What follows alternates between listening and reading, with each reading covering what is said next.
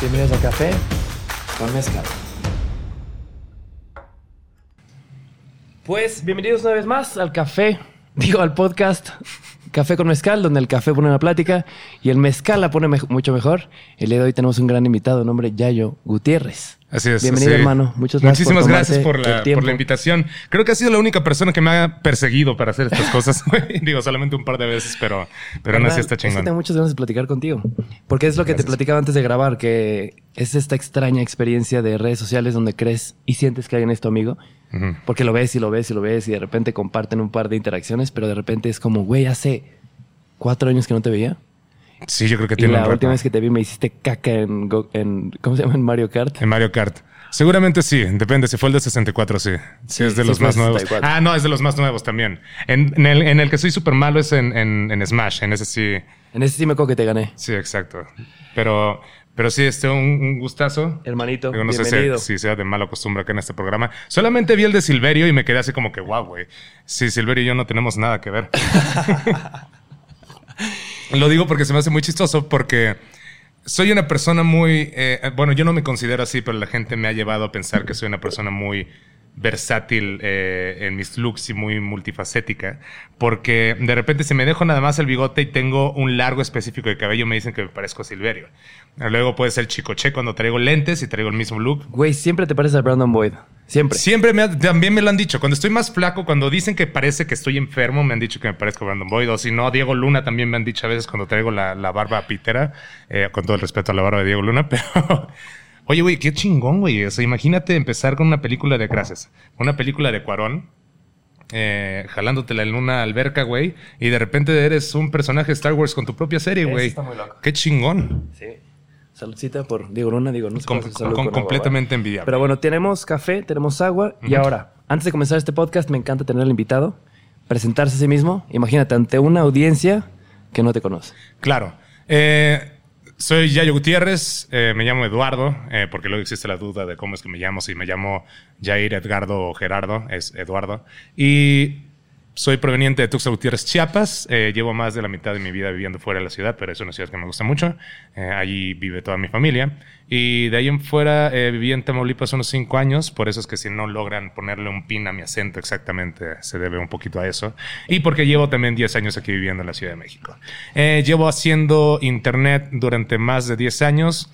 En el canal de No Me Revientes, unos 11 años más o menos. Y ahorita me encuentro haciendo eh, lo que siempre me ha gustado, que es hablar de películas. Chido. Haciendo internet. Creo que nunca había tenido a alguien que, que se presentara así, haciendo internet. Sí, es que Siempre es como, me tocó antes, ajá, exacto. A mí me tocó antes de que existiera ese término. claro, entonces tú nunca has sido influencer, ¿verdad? Técnicamente, por, por de- vaya, si nos vamos por proceso de eliminación de todas las chambas que hay ahorita en Internet, soy creador de contenido. Ok. Porque influencer tal cual no soy. Lo solía hacer antes que me tocaba trabajar más con marcas, pero actualmente me dedico más a las cosas que a mí me gustan.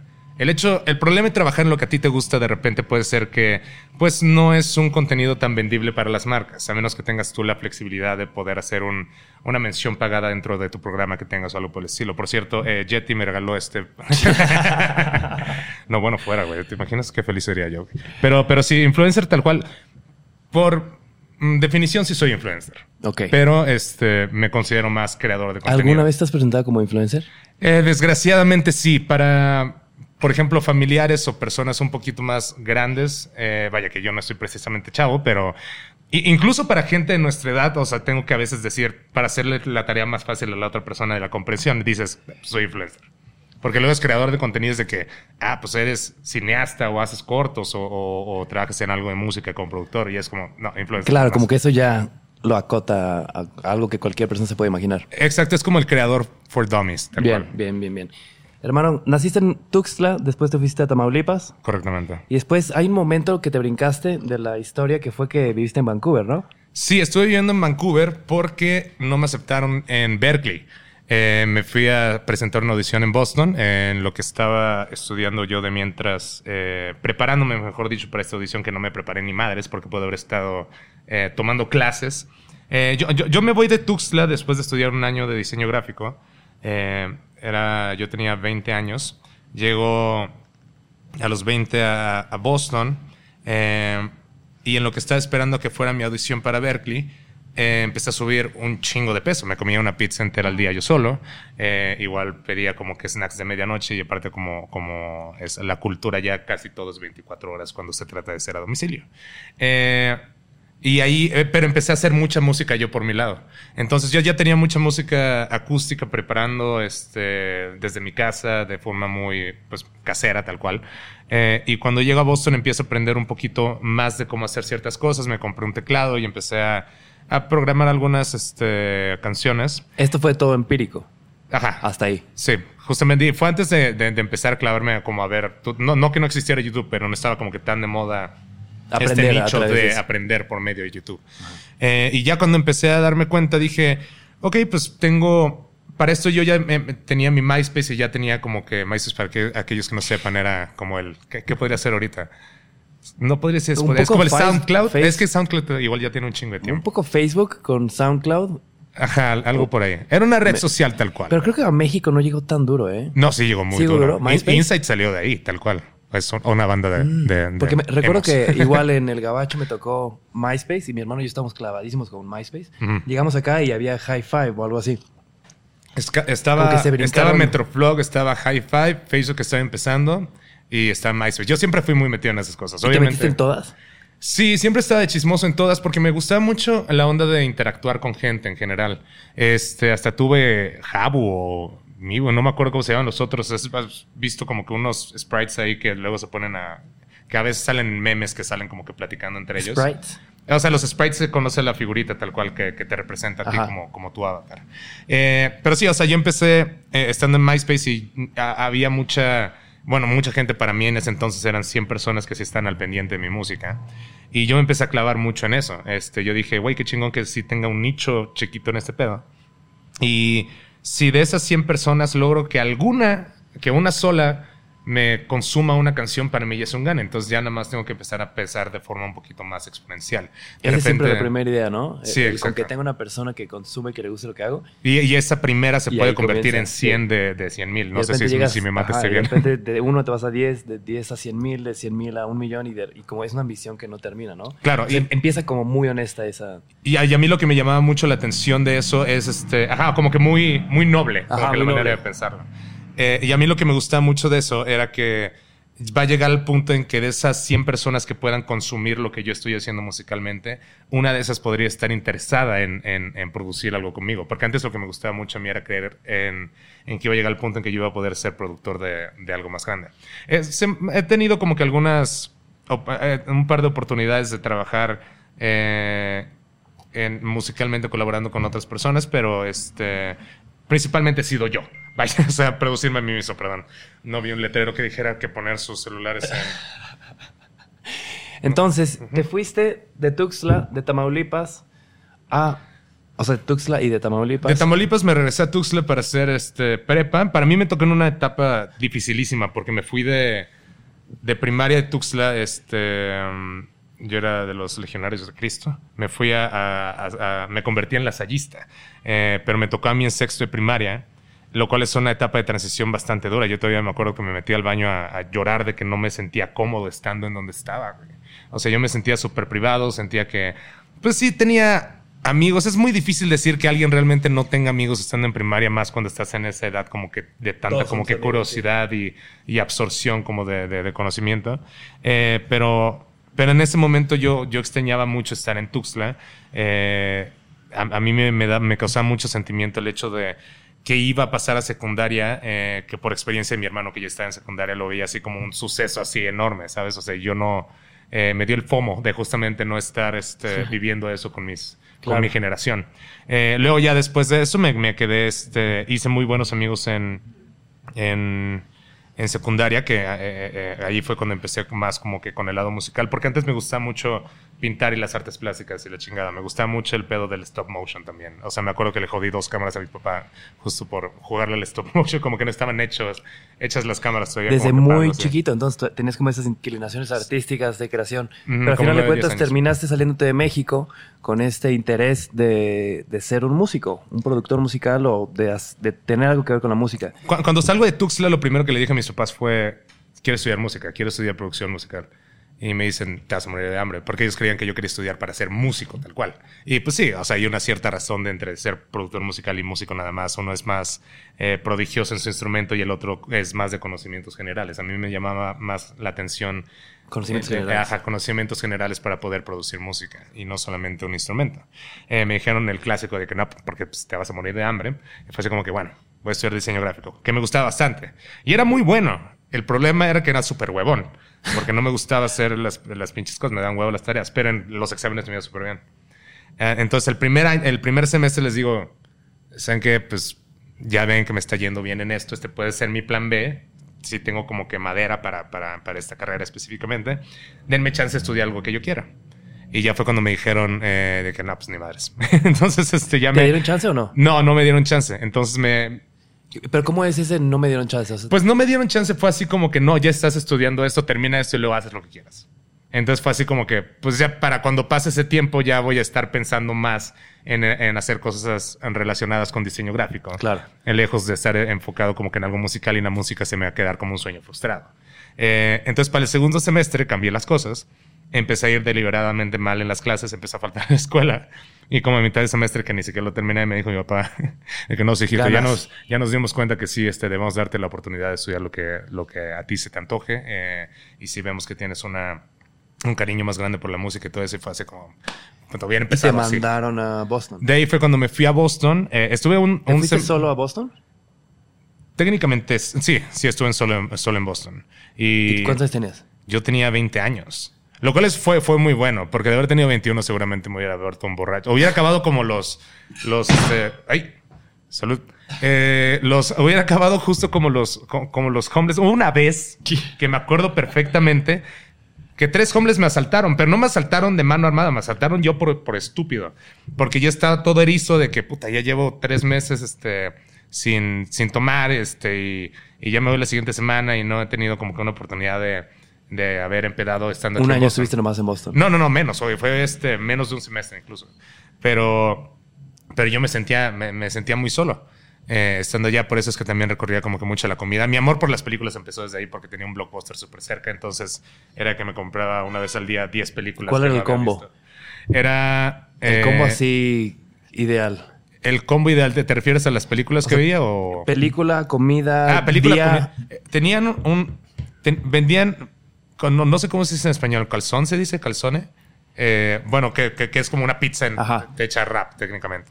Era uno de esos. ¿De qué? eh, creo que era técnicamente carnes frías, pero las carnes frías han ido cambiando con, con el pasar del tiempo, porque era pepperoni, salami, jamón, eh, carne molida, eh, salchicha italiana. Todo eso tenía el Sí, era calzone. una madre así, güey. Wow, o sea, literalmente rico, era una pizza hecha esta madre.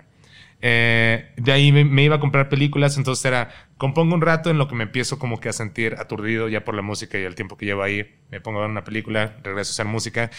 Entonces, al mismo tiempo que fue una etapa bastante nociva para mi salud, también porque estaba fumando un chingo, porque no podía tomar, entonces me estaba eh, rellenando ese hueco de la falta de alcohol con, este, con el cigarro y la comida. Eh, pero pero al mismo tiempo fue una etapa muy, muy creativa para mí. Estoy haciendo un chingo de música. Ah, una pregunta medio rara, pero. O sea, eras muy prodigioso en tu tiempo libre, pero tenías muchas como tareas, por así decirlo. O No. o- o no será que todo esto era como un ocio que se asomaba y lo. Es que, ¿sabes cuál es el tema? Es que cuando a uno le pagan por hacerlo, lo, lo, lo- Bueno, pero no porque técnicamente no me están pagando, me están manteniendo. Pero este, en, en el tiempo que yo estuve en Boston, para mí fue súper clave para todo lo que llegué a hacer musicalmente. Hasta la fecha sigo sacando canciones que compuse en ese entonces. Entonces era una etapa creativa musical muy grande para mí. Fue muy importante porque yo decidí explotar todo, todo este ocio, por ponerlo de alguna manera. Lo convertí en mi, en mi trabajo literalmente. O sea, yo dije, eh, porque nada más me tocaba ir a la escuela, eh, porque mis papás no me querían sin hacer absolutamente nada en lo que pasaba en mi audición. Eh, y yo estaba tomando clases de ESL, que es este, ya sabes, como tus cursos de, de segundo idioma en, en Harvard. Eh, entonces no estaba matriculado en Harvard tal cual, pero mucho de mi inglés lo aprendí por allá. Eh, y estuve en un curso que duró unos dos, tres meses. Eh, y, en lo, y nada más iba tres, cuatro veces a la semana. durante dos horas. Entonces de ahí ya tenía el resto de la semana para mí.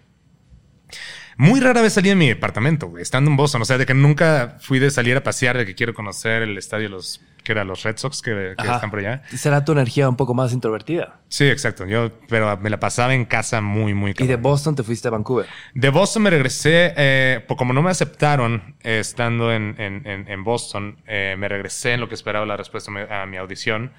Eh, no acepté también porque soy un imbécil que presentó, se presentó con una canción suya. Entonces, este, uno normalmente llega con un cover preparado para poder tener un punto de comparación para que te puedan hacer como que bien el, el- el análisis. Eh, pero yo llegué muy confiado con que no, pues esta rola mía me gusta un chingo. Y si hubiera sido una rola súper prodigiosa, así al Steve Vai o algo por el estilo, hubiera sido un resultado muy cabrón. Pero me presenté con una canción mía que estos jueces jamás en su vida habían escuchado. Eh, aparte que también estaba increíblemente nervioso. Luego me, to- me, me tocó la entrevista y yo en la entrevista así como que casi casi haciéndome como el huérfano, casi casi de que, güey, es que es lo único que tengo, güey, es la única oportunidad que tengo para poder estudiar esto y la madre. Y ya después de los meses este, me dijeron, Yeah. ¿sabes qué? Pues no, ahí si quieres el próximo año. ¿Te regresas a Tuxtla? No, me voy a Houston porque mis hermanos vivían ahí. Ellos están viviendo en Monterrey y coincide justamente en la etapa en la que las cosas están poniendo medio, medio ñeras por allá. Entonces, este, mis hermanos se salen de Monterrey. eh, nos vamos todos a Houston. En Houston, eh, yo ya estaba empezando a ver lo de una nueva escuela. Perdí un. ah, es que cuando digo tiempo perdido es que no estaba haciendo nada matricular. Pero sí estuve haciendo un chingo de música todavía. Entonces fue un año muy musical para mí. Este, de lo que me salí de, de Ciudad de México para Boston y de Boston me fui para Houston. Entonces de ahí empecé a...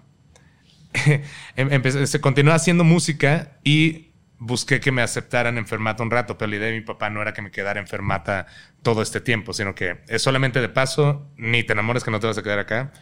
Y yo fue así como que, pues, pues, entonces, ¿para qué el chingón le echo ganas, güey? Me fue de la chingada en, en, en Fermata. Y este, pero me la pasé muy bien en, en ese entonces, porque también coincidió con que muchos amigos míos de Tuxtla estaban estudiando en esos momentos acá. Eh, entonces pasa el año en Fermata, el, el semestre en Fermata, y de ahí es cuando me voy a Boston a estudiar un diplomado. Creo que mis papás eh, ya lo saben. Ya ¿Cuántas te- vueltas diste, viejo? Sí, la, la neta es que sí está un poquito. Uno va sacando callo de esas cosas porque aprendes a no ser aprensivo eh, con, Material. con, con las cosas materiales y, y- y con la gente. Y sabes que la gente con la que estás teniendo una buena conexión es gente que va a seguir ahí a pesar de que pasen los años. Es como ese mejor amigo tuyo de la prepa que de repente han pasado mil cosas. El güey ya se casó, ya se divorció, ya se volvió a casar y te invitan a la segunda o tercera boda. Eh, y te quedas así como que es una persona con la que te puedes juntar y sabes que el tiempo para ustedes dos no ha cambiado, es solamente relativo. Entonces aprendiste como a encontrar ese tipo de personas a pesar de tanto movimiento, ¿no? Sí, exacto, güey. Y se siente bien chingón saber que tienes ese, eh, e- e- esa buena madurez mental de saber que no tienes que estar eh, pegado como un nuegado todo el tiempo Sí. con una persona para no perder ese Y está contacto. bien loco porque yo creo que cuando eres chiquito, en algún momento piensas que dices, wow, tengo un chingo de amigos. Van a ser mis amigos toda la vida. Ujú. Y de repente te das cuenta que no, que justo como dices, ¿no? Te empiezan a cambiar como los intereses, la vida los empieza a cambiar, separar. O sea, todo, todo cambia. Y al final de cuentas te das cuenta que solo con las personas que realmente, no quiero sonar cliché, pero que conectaste, se quedan ahí para Sí, siempre. exacto. Es un vínculo que muy difícilmente se rompe, Cierto. a pesar de todo. Y, y por eso, por esa clase de gente, yo estoy muy agradecido porque es gente que puede que no le haya tocado. Digo, aquí hay un, un parte de aguas importante, porque está la gente que se sigue llevando contigo a pesar de. eh, qué tan difícil pueda ser tú bajo ciertas cir- circunstancias por tu misma actitud, como es tu naturaleza. Así como está la gente que te sigue aguantando porque sabe que no te ve cada tanto, pero si se la viviera contigo no te aguantaría. Entonces son como, pues, distintas líneas del tiempo, Claro. tal cual, que, que- que pueden ocurrir. Entonces, ya me confundí. Ah, ¿estás otra vez en Boston, un diplomado? Sí, me, me- me fui a Boston a, a esperar mi audición para Berkeley. No me aceptan en Berkeley. Me voy a, a Houston, con mis hermanos ajá. en lo que estaba buscando Después una escuela. Fermata, De ahí me, me- me vine a Fermata aquí en la Ciudad de México. después otra vez Boston. Y de ahí me fui a, no, me fui a Vancouver. De Ah, ahí- ok, Vancouver. Y en Vancouver era el diplomado. En Vancouver fue mi diplomado. Ah, lo que iba a decir es que no sé si mis papás sepan a la fecha que... No, porque ya se los he dicho, princip- o sea, personalmente les he dicho. Confiésaselos a, a la cámara. Sí, eh, no fue un... Fue un diplomado, no fue una carrera. Hubo un tiempo en que me dije ingeniero para meter papeles eh, y fue así como que no, es que lo que pasa es que no tiene su certificado, pero sí es el ingeniero. Realmente nunca fui ingeniero. Estudié un curso de ingeniería en audio que me sirvió bastante. Vaya, es mejor de lo que te enseñan el primer semestre en Fermata, con todo el respeto a toda la gente que venga de ahí. En café con mezcal. Pero, pero sí, o sea, realmente, pero sí me sirvió un chingo. Cuando en Fermata no puedes pisar el estudio y trabajar en el estudio, bueno, no sé cómo está ahorita, yo estoy hablando de hace más de 10 años, eh, que yo no pude poner un pie en el estudio para trabajar allá no te dejaban eh, apartar horas de estudio por ti solo, pero podías hacerlo con alguien de un semestre arriba. Entonces, este, pero te decían así como que, ah, no, si yo te saco unas horas, güey, nada más, este, ahí cuando me toque cumplir yo con unas horas, tienes que poner que yo estuve aquí checándote para yo tener mis horas también marcadas de que estuve como, como, como coaching tal cual es este, tuyo en el, eh, haciendo, haciéndola de tu coach en, en el estudio, porque no te lo sueltan solo ya para el segundo semestre. Ahora tú ya conocía gente que hasta vendía sus horas en el estudio, la chingada, pero con tal de que pusieran su nombre por ahí. Claro. Y era, y fue una experiencia muy chingona. Y justamente en ese tiempo, yo ya tenía varios años ya haciendo videos, pero un poquito más esporádicos en internet. Pero los compartías. Sí, ya estaban en YouTube y la chingada, pero no era como... Algo serio. Ajá, no era, no, era ni siquiera mi hobby, era solamente como que un... Eh, pues grabé esto, a ver qué chingados, porque siempre me gustó para mí el tema de la... De, la conectividad, ¿no? Pues, ¿a qué te ah, edición, no, es que como dijiste que te encantaba como tener este tipo de interacciones y por eso siempre estabas en Metroflog, en MySpace, en, ah. cualquier cosa que apareciera, quizás también por ahí tenías como este interés de generar contenido y, sacar tu voz allá afuera, ¿no? Pues entre sí, no, creo que es un poquito más por chismoso.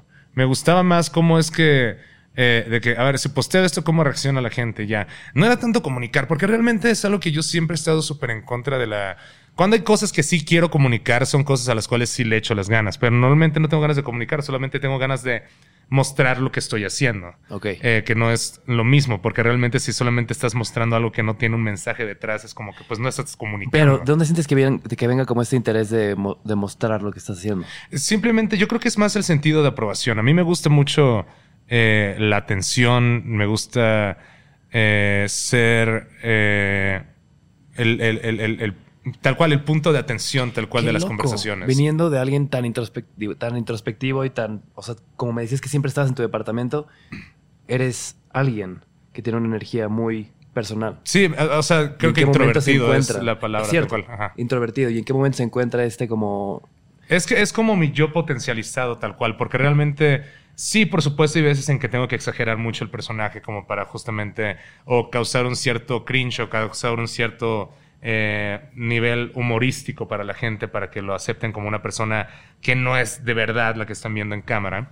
Pero a mí siempre me ha gustado ser súper de llamar la atención, pues, o sea, eh, desde un, cumpleaños de, de, un cumpleaños, una boda de una tía, me acuerdo, yo tenía como nueve años y, y, alguien sugirió, no en los mejores cinco sentidos de los que se encontraba, que el primero que se aventara a la alberca eh, se iba a llevar 500 pesos y yo fui el primero en aventarme, ¿sabes? Pero era, pero era por llamar la atención, no era porque realmente, teniendo nueve años, no sabes que son 500 pesos realmente. Claro. Ahorita me hacen falta, pero en aquel entonces no me hicieron falta.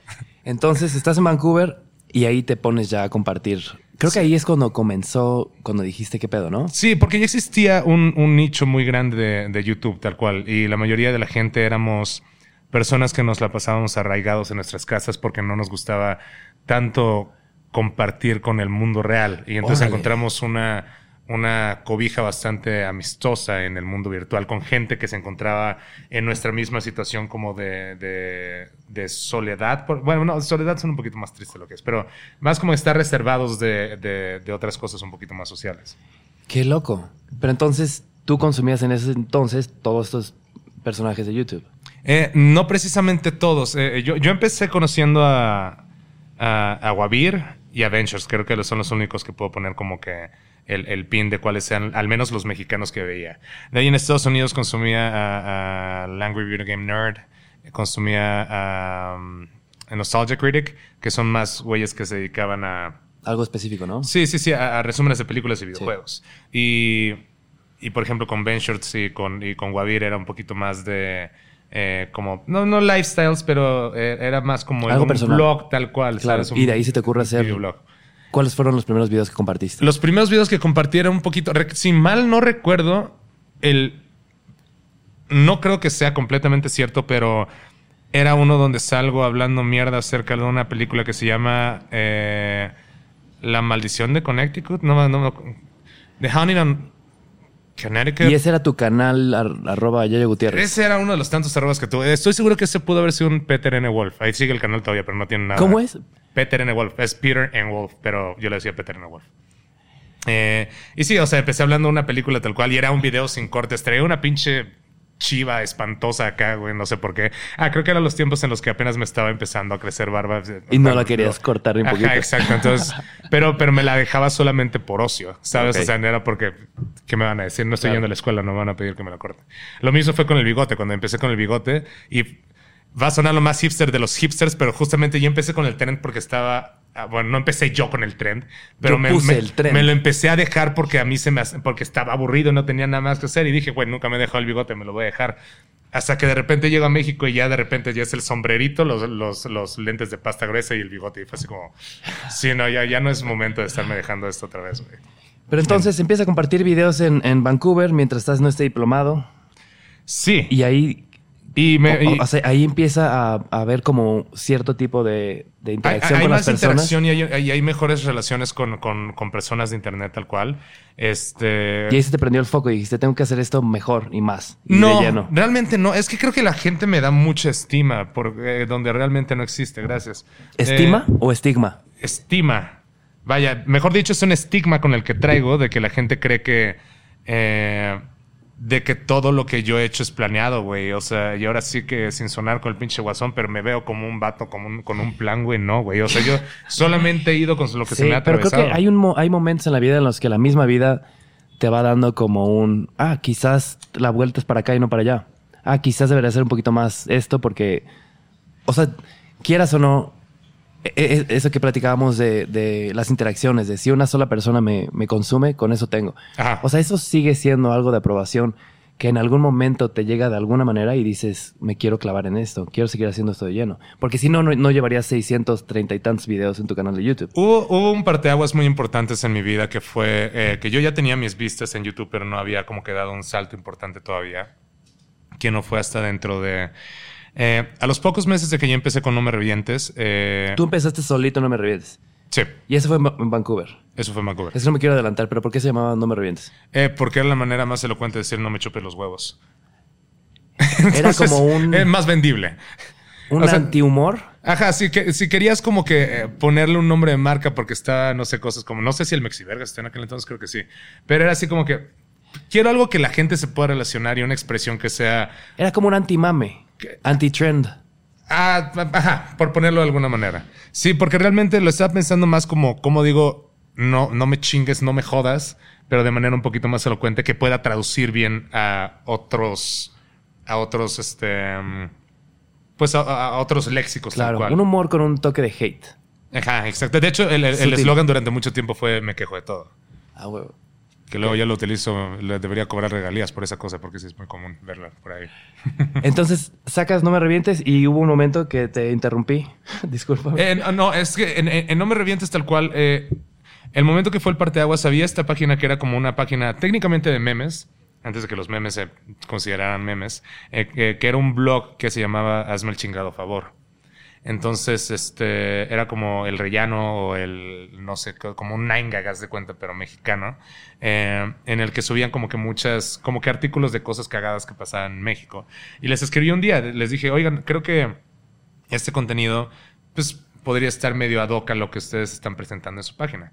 Y como que alguien de esa página, de hecho, nunca jamás en la vida he contactado con una persona, no sé si la página sigue existiendo, por cierto, pero hay, no, no, no recuerdo haber contactado nunca en persona, porque me respondieron un mail, me dijeron, oye, ahí si ves un salto repentino en tus, eh, en tus vistas, güey, que, que quiero que sepas que te estamos recomendando por acá y la chingada. Entonces, este, muchas felicidades, nos gustó mucho tu contenido. Y yo sacaba un, un, este, un programa que se llamaba Ortolicía. eh, donde me burlaba de cómo escribía la gente. Hoy en día ya no puedo hacer eso porque ¿Ortolicía? ya lo... Ortolicía era Como como, el policía de la ortografía. ortografía, justamente. Es que si eres muy...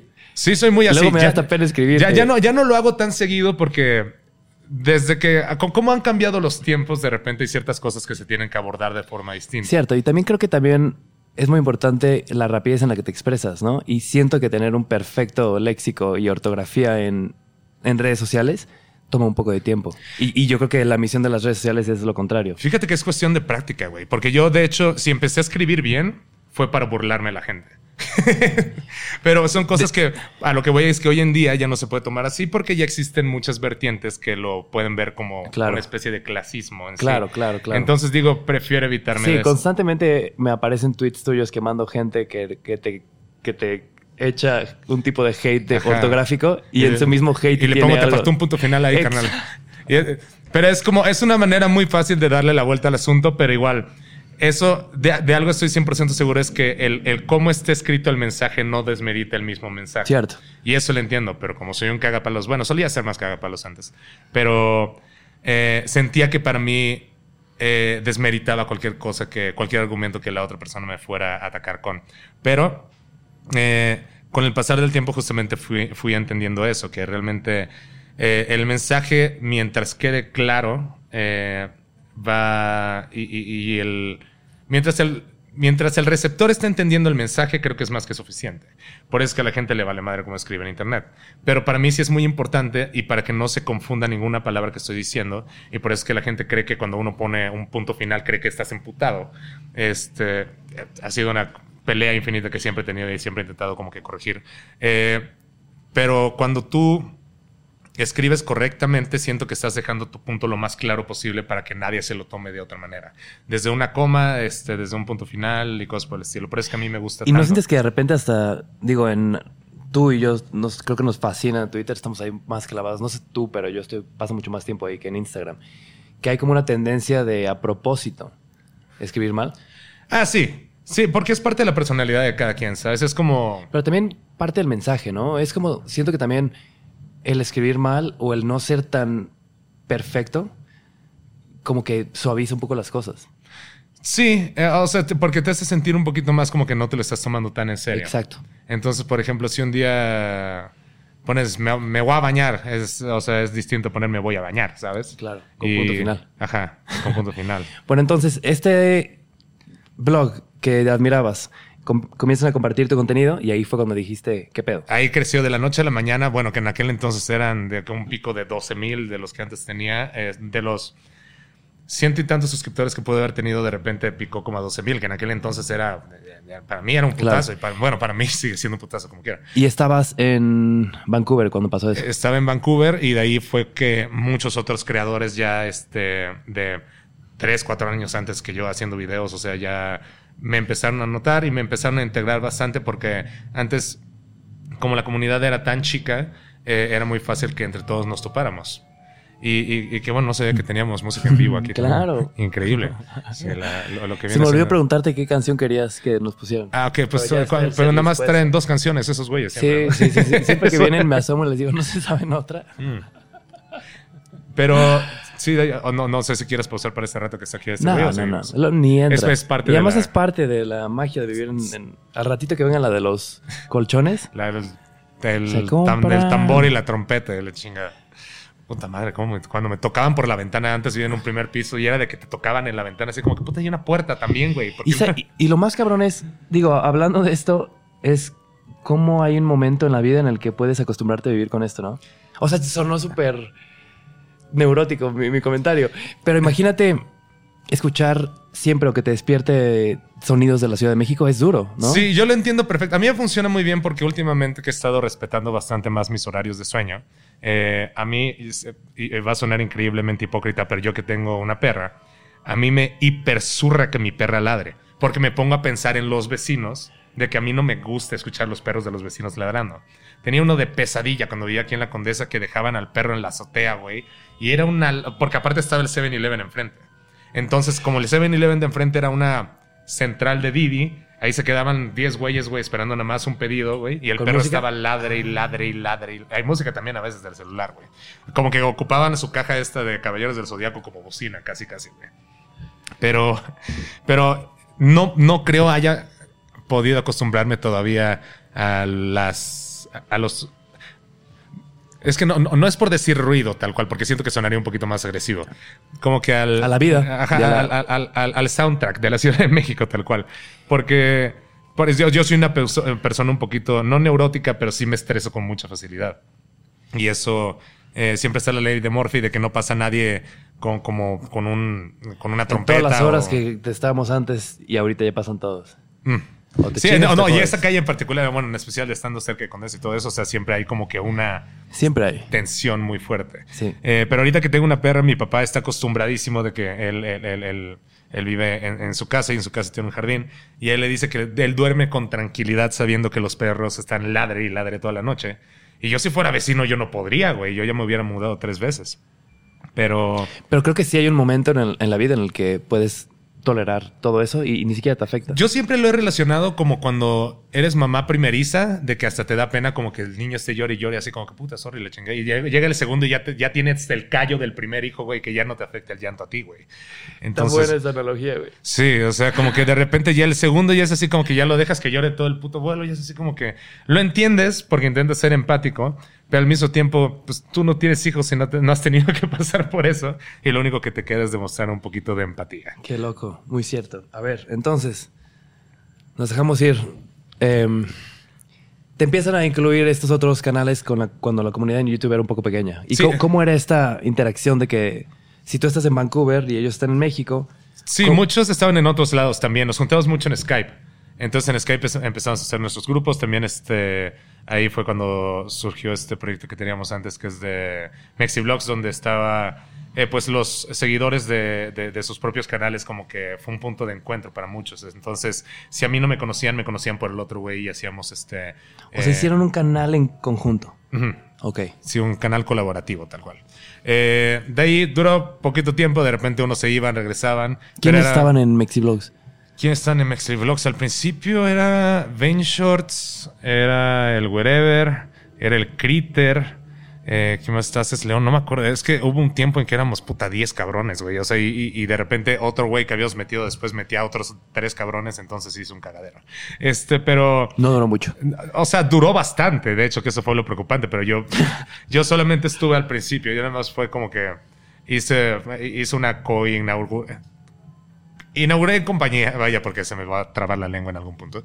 Eh, pero, pero fue una buena, una bonita manera de, de- de hacerle ver a los demás creadores que se podía trabajar en conjunto también, aunque no tuvieran eh, el mismo approach para cada tema, el mismo tacto para, para, sumar, abordar. compartir, hacer. Sí, exacto. Era como distintos tipos, tipos de vistas sobre un tema en particular, porque agarramos un tema a la semana y cada quien hablaba de ese tema a su. Órale, qué chido. Y ya después de eso fue justo cuando me, me- me llegó una invitación después de la, lo que fue en aquel entonces la segunda reunión de YouTube eh, que fue en Guadalajara, eh, que esta ya fue un poquito más oficial porque la primera estaba más como de, eh, oigan, nos gusta mucho lo que, ah, como tengo entendido la historia, porque yo no estuve en la primera porque yo no había empezado a hacer videos todavía, pero era como, oigan, pues está muy cool que se estén juntando para esto, pero pues si lo van a hacer como que en nombre de YouTube, este, pues nos o nos unimos o nos tenemos que deslindar de cualquier responsabilidad que llegue a pasar, porque a fin de cuentas era una gran peda. Entonces ya empezó a agarrar un poquito más de forma. ¿Cómo que era una gran peda? Sí, pues porque la intención era de que los... Ah, lo- esta reunión de. Ajá, la primera que a mí no me tocó tal cual era como que nos juntemos reunión de que YouTubers, Ajá. pero no afiliada a YouTube. Ajá, y ahí exacto. fue cuando YouTube dice. Ajá, tenemos que, si, si, si van a llevar nuestro nombre, güey, no lo pueden poner en un, ga- en, un gafete, ¿sabes? O sea, necesita ser como que algo oficial. Entonces ahí fue cuando empezaron las relaciones un poquito más cercanas con YouTube México y todo eso, empezaron a caer patro- patrocinadores también. Eh, ya no se, se ha hecho desde hace un chingo de tiempo, eh, pero sí cada vez iba resultando más desastroso. Eran eventos muy chidos, pero ya era demasiado desmadre. Hubo una vez en que creo que la última agarraron una... Creo que la última vez fue que agarraron una puerta de un balneario y la utilizamos como mesa de beer pong. Órale. No sé dónde salió la, ¿Qué la número de, de reunión habrá sido? Es- esa yo creo que debe haber sido la cuarta. Creo que fue la cuarta y la Wow, última. pues escaló muy rápido, viejo. Pero a ver, entonces, estás en esta segunda reunión porque no estuviste en la primera. ¿Y aquí conoces a más creadores? Sí, conozco. A la mayoría los conocí en persona. De hecho, este, por ejemplo, eh, con alguien con el que hice un, un clic más grande fue con este, con este potasio. Eh, y Potasio me dijo, güey, como que se siente raro, ¿no? O sea, como que llevamos tantos meses hablando Digitalmente. Po- Ajá, de forma, de- este, como que hablando muy honestamente y muy transparentemente en internet, que el hecho de vernos en persona no, como que no se siente como que se debería Wow, pegar, o sea, no como- sientes la, la- la emoción. Sí, suena Tal como cual. salir de una pandemia, ¿no?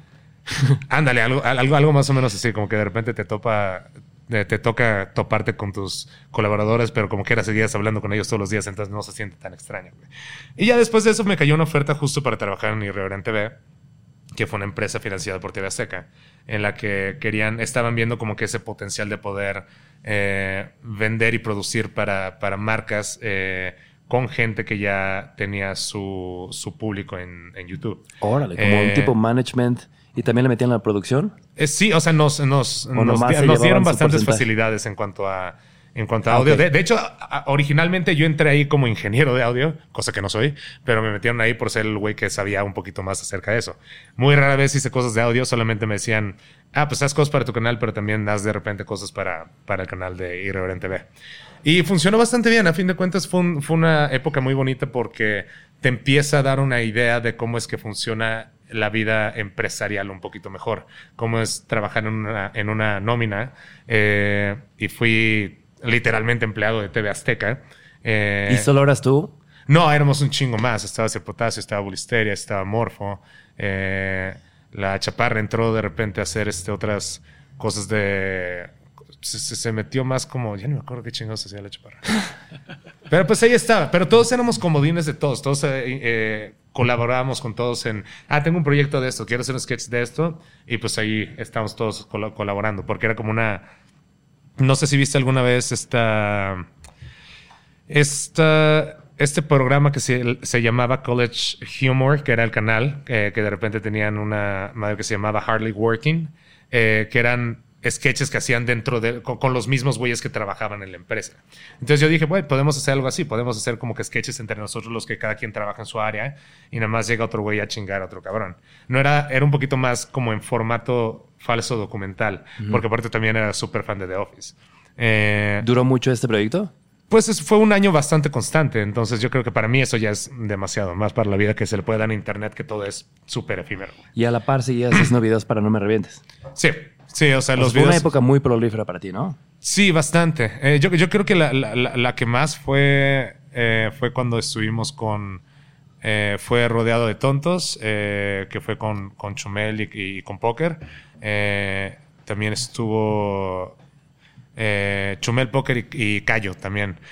Tuvimos también a Daniela en el sillón, que era otro programa como que entre entrevistas y así como un late night show más o menos. Eh, y de ahí también empezamos con las aventuras de Yayo Stretchy. Hubo un plan ahí en algún momento en el cual metíamos este... Pero siento que me, te me estás un poco adelantando, ¿no? O sea, como que falta el momento en el que las aventuras de, de Yayo y Stretchy Ujú. era cuando ya habías consolidado que No Me Revientes no era solo tú, sino un equipo. Ajá, ¿En qué momento se hace un equipo? No tengo ni la más mínima idea. Es que de repente los empecé a utilizar en cameos y de repente fue así como que, ay, si hacemos esta serie. No sé de quién haya sido la idea. Todo apunta que fue Poker el, al que se le ocurrió, porque él a fin de cuentas era el que escribía la mayoría de los guiones de eso. Eh, entonces ellos ya tenían, por su lado, ya tenían otra serie de sketches. Pero como vi que tenían el potencial para hacerlo, yo dije, güey, pues aquí hay un poquito más de exposición, ¿por qué no lo jalamos de este lado? Lo mismo con Chumel. Eh, pero no había ningún plan maquiavélico de puta, sí, de esto voy a hacer varo, de eso va a crecer. Claro. O sea, yo solamente estaba viendo porque la gente que tenía el potencial Claro. pudiera tener un poquito más de exposición. Claro. Y tuviste también como esta experiencia cuando estabas en Vancouver que te empezaron a incluir en grupos. Entonces, esta idea de sumar, de unir, de colaborar, fue algo que comenzaste a replicar tú. Pero ¿quién habrá sido el primero que invitaste a No Me Revientes? Sí, No Me Revientes. Ah, no me revientes tal cual. Eh, yo creo que todos los que trabajaron alguna vez en, en, en Irreverente TV, tal cual los que ya había mencionado anteriormente. Eh, porque me funcionaba a mí, porque mientras yo estaba haciendo cosas para mi canal en estas oficinas, bueno, mejor dicho, en esta casa que, que rentábamos para, para hacer el contenido, de repente yo hacía mi contenido y si quería alguna especie de, de cameo o algo así de otro güey que también fuera creador, ahí lo, lo utilizaba. Eh, porque de repente me daba por hacer como que mini skits dentro de mis videos. Y eso me funcionó bastante. Y de ahí ya fue que empezó a brincar a hacer los sketches más grandes. Justo porque ya sabía un poquito la infraestructura muy básica de cómo, cómo, cómo hacer sketches. Y eso me ayudó bastante. O sea, y, y- y de hecho la idea principal era como... ¿viste, ¿Has visto Key and Peele alguna vez? Bueno, Key and Peele es este, el director de... de ah, se fue la película. El director de Us, el director de de Nope, el director de Get Out. Ese mismo director antes hacía sketches igual, este, pero los sketches tal cual estaban parados en una línea random del tiempo. O sea, eh, sentías que formaba parte como de algo más, como si fuera como un clip de una película. Ya, ya, ya. Pero realmente no había contexto alguno Órale. de dónde vinieran. Entonces mi idea original, eh, por ejemplo, cuando fue Las aventuras de Yayo Stretchy, era hacer cortos que formaran parte de, de algo más grande, pero no existía lo más grande. Solamente era como que un...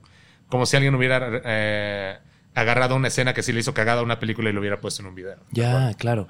Porque el primer, ¿cuál fue el primero Aventuras de Yoyo y Stretchy que hicieron? El ¿Es primero... lo que están jugando, creo que algún videojuego. Están... No, Rayo. sí, sí. no, no, no, porque ah, depende. Es que hemos utilizado recursos de, video- de videojuegos varias veces. El primero de las aventuras de Yayo Stretchy fue que nos habíamos ido a, a Acapulco, eh, Stretchy y yo, y regresamos súper crudos eh, y no nos acordamos de qué habíamos hecho. Entonces, este, de ahí pues empiezan a salir un chingo de pendejadas. Y todo eso es a base, en base de una experiencia. No, realmente no. Creo que ya nos habíamos ido a Acapulco alguna vez, pero nunca pasó nada remotamente lo que ya había O sea, se ahí. sentaban tú y Stretchy, inventaban una historia, la escribían y de repente la producían. Eh, a veces Stretchy colaboraba con algunas ideas, pero realmente era, era yo en sí, porque de repente, muchas veces, la mayoría de las cosas que han salido en mi canal relacionadas con, eh, con sketches siempre han sido influencias de algunas otras cosas que ya haya visto antes. O sea, es lo que, es por lo cual yo nunca puedo cargar con una bandera de originalidad eh, respecto a lo que a mí me ha tocado hacer en Internet, porque siempre, y sé que sale bastante seguido el tema de, de que el síndrome del- impostor y la chingada en estos casos, pero realmente, auténticamente no siento que en absolutamente nada de lo que haya hecho en Internet haya sido un contenido meramente original. Si mencionas un contenido, siempre hay algo que ya ha habido Por supuesto, de lo que me agarré, sí. tal cual. Es como el tema de que ya los Simpsons lo hicieron todo, ¿sabes? Pero, pero siempre me gustó hacerlo. O sea, más cuando, mientras más yo estaba detrás de cámara y estaba dirigiendo, me gustaba muchísimo más que, que estar frente a cámara. Pero, por ejemplo, en estas aventuras, estás atrás y estás adelante también, ¿no? Ujú. Y ahí escribías un chorro y empezaron a jalar mucho estos episodios, ¿no? Fueron los que empezaron a levantar cabrón el No me, no me revientes. El canal tal cual, pero también fue en una muy buena época, porque así como teníamos, de nuevo, esa fue... Yo no creo en el tema de las Golden Ages porque siempre, siempre siento que puede haber algo que se puede poner mejor y no, y no, y, y afortunadamente todavía tengo la edad y tengo la energía para poder seguir creando cosas.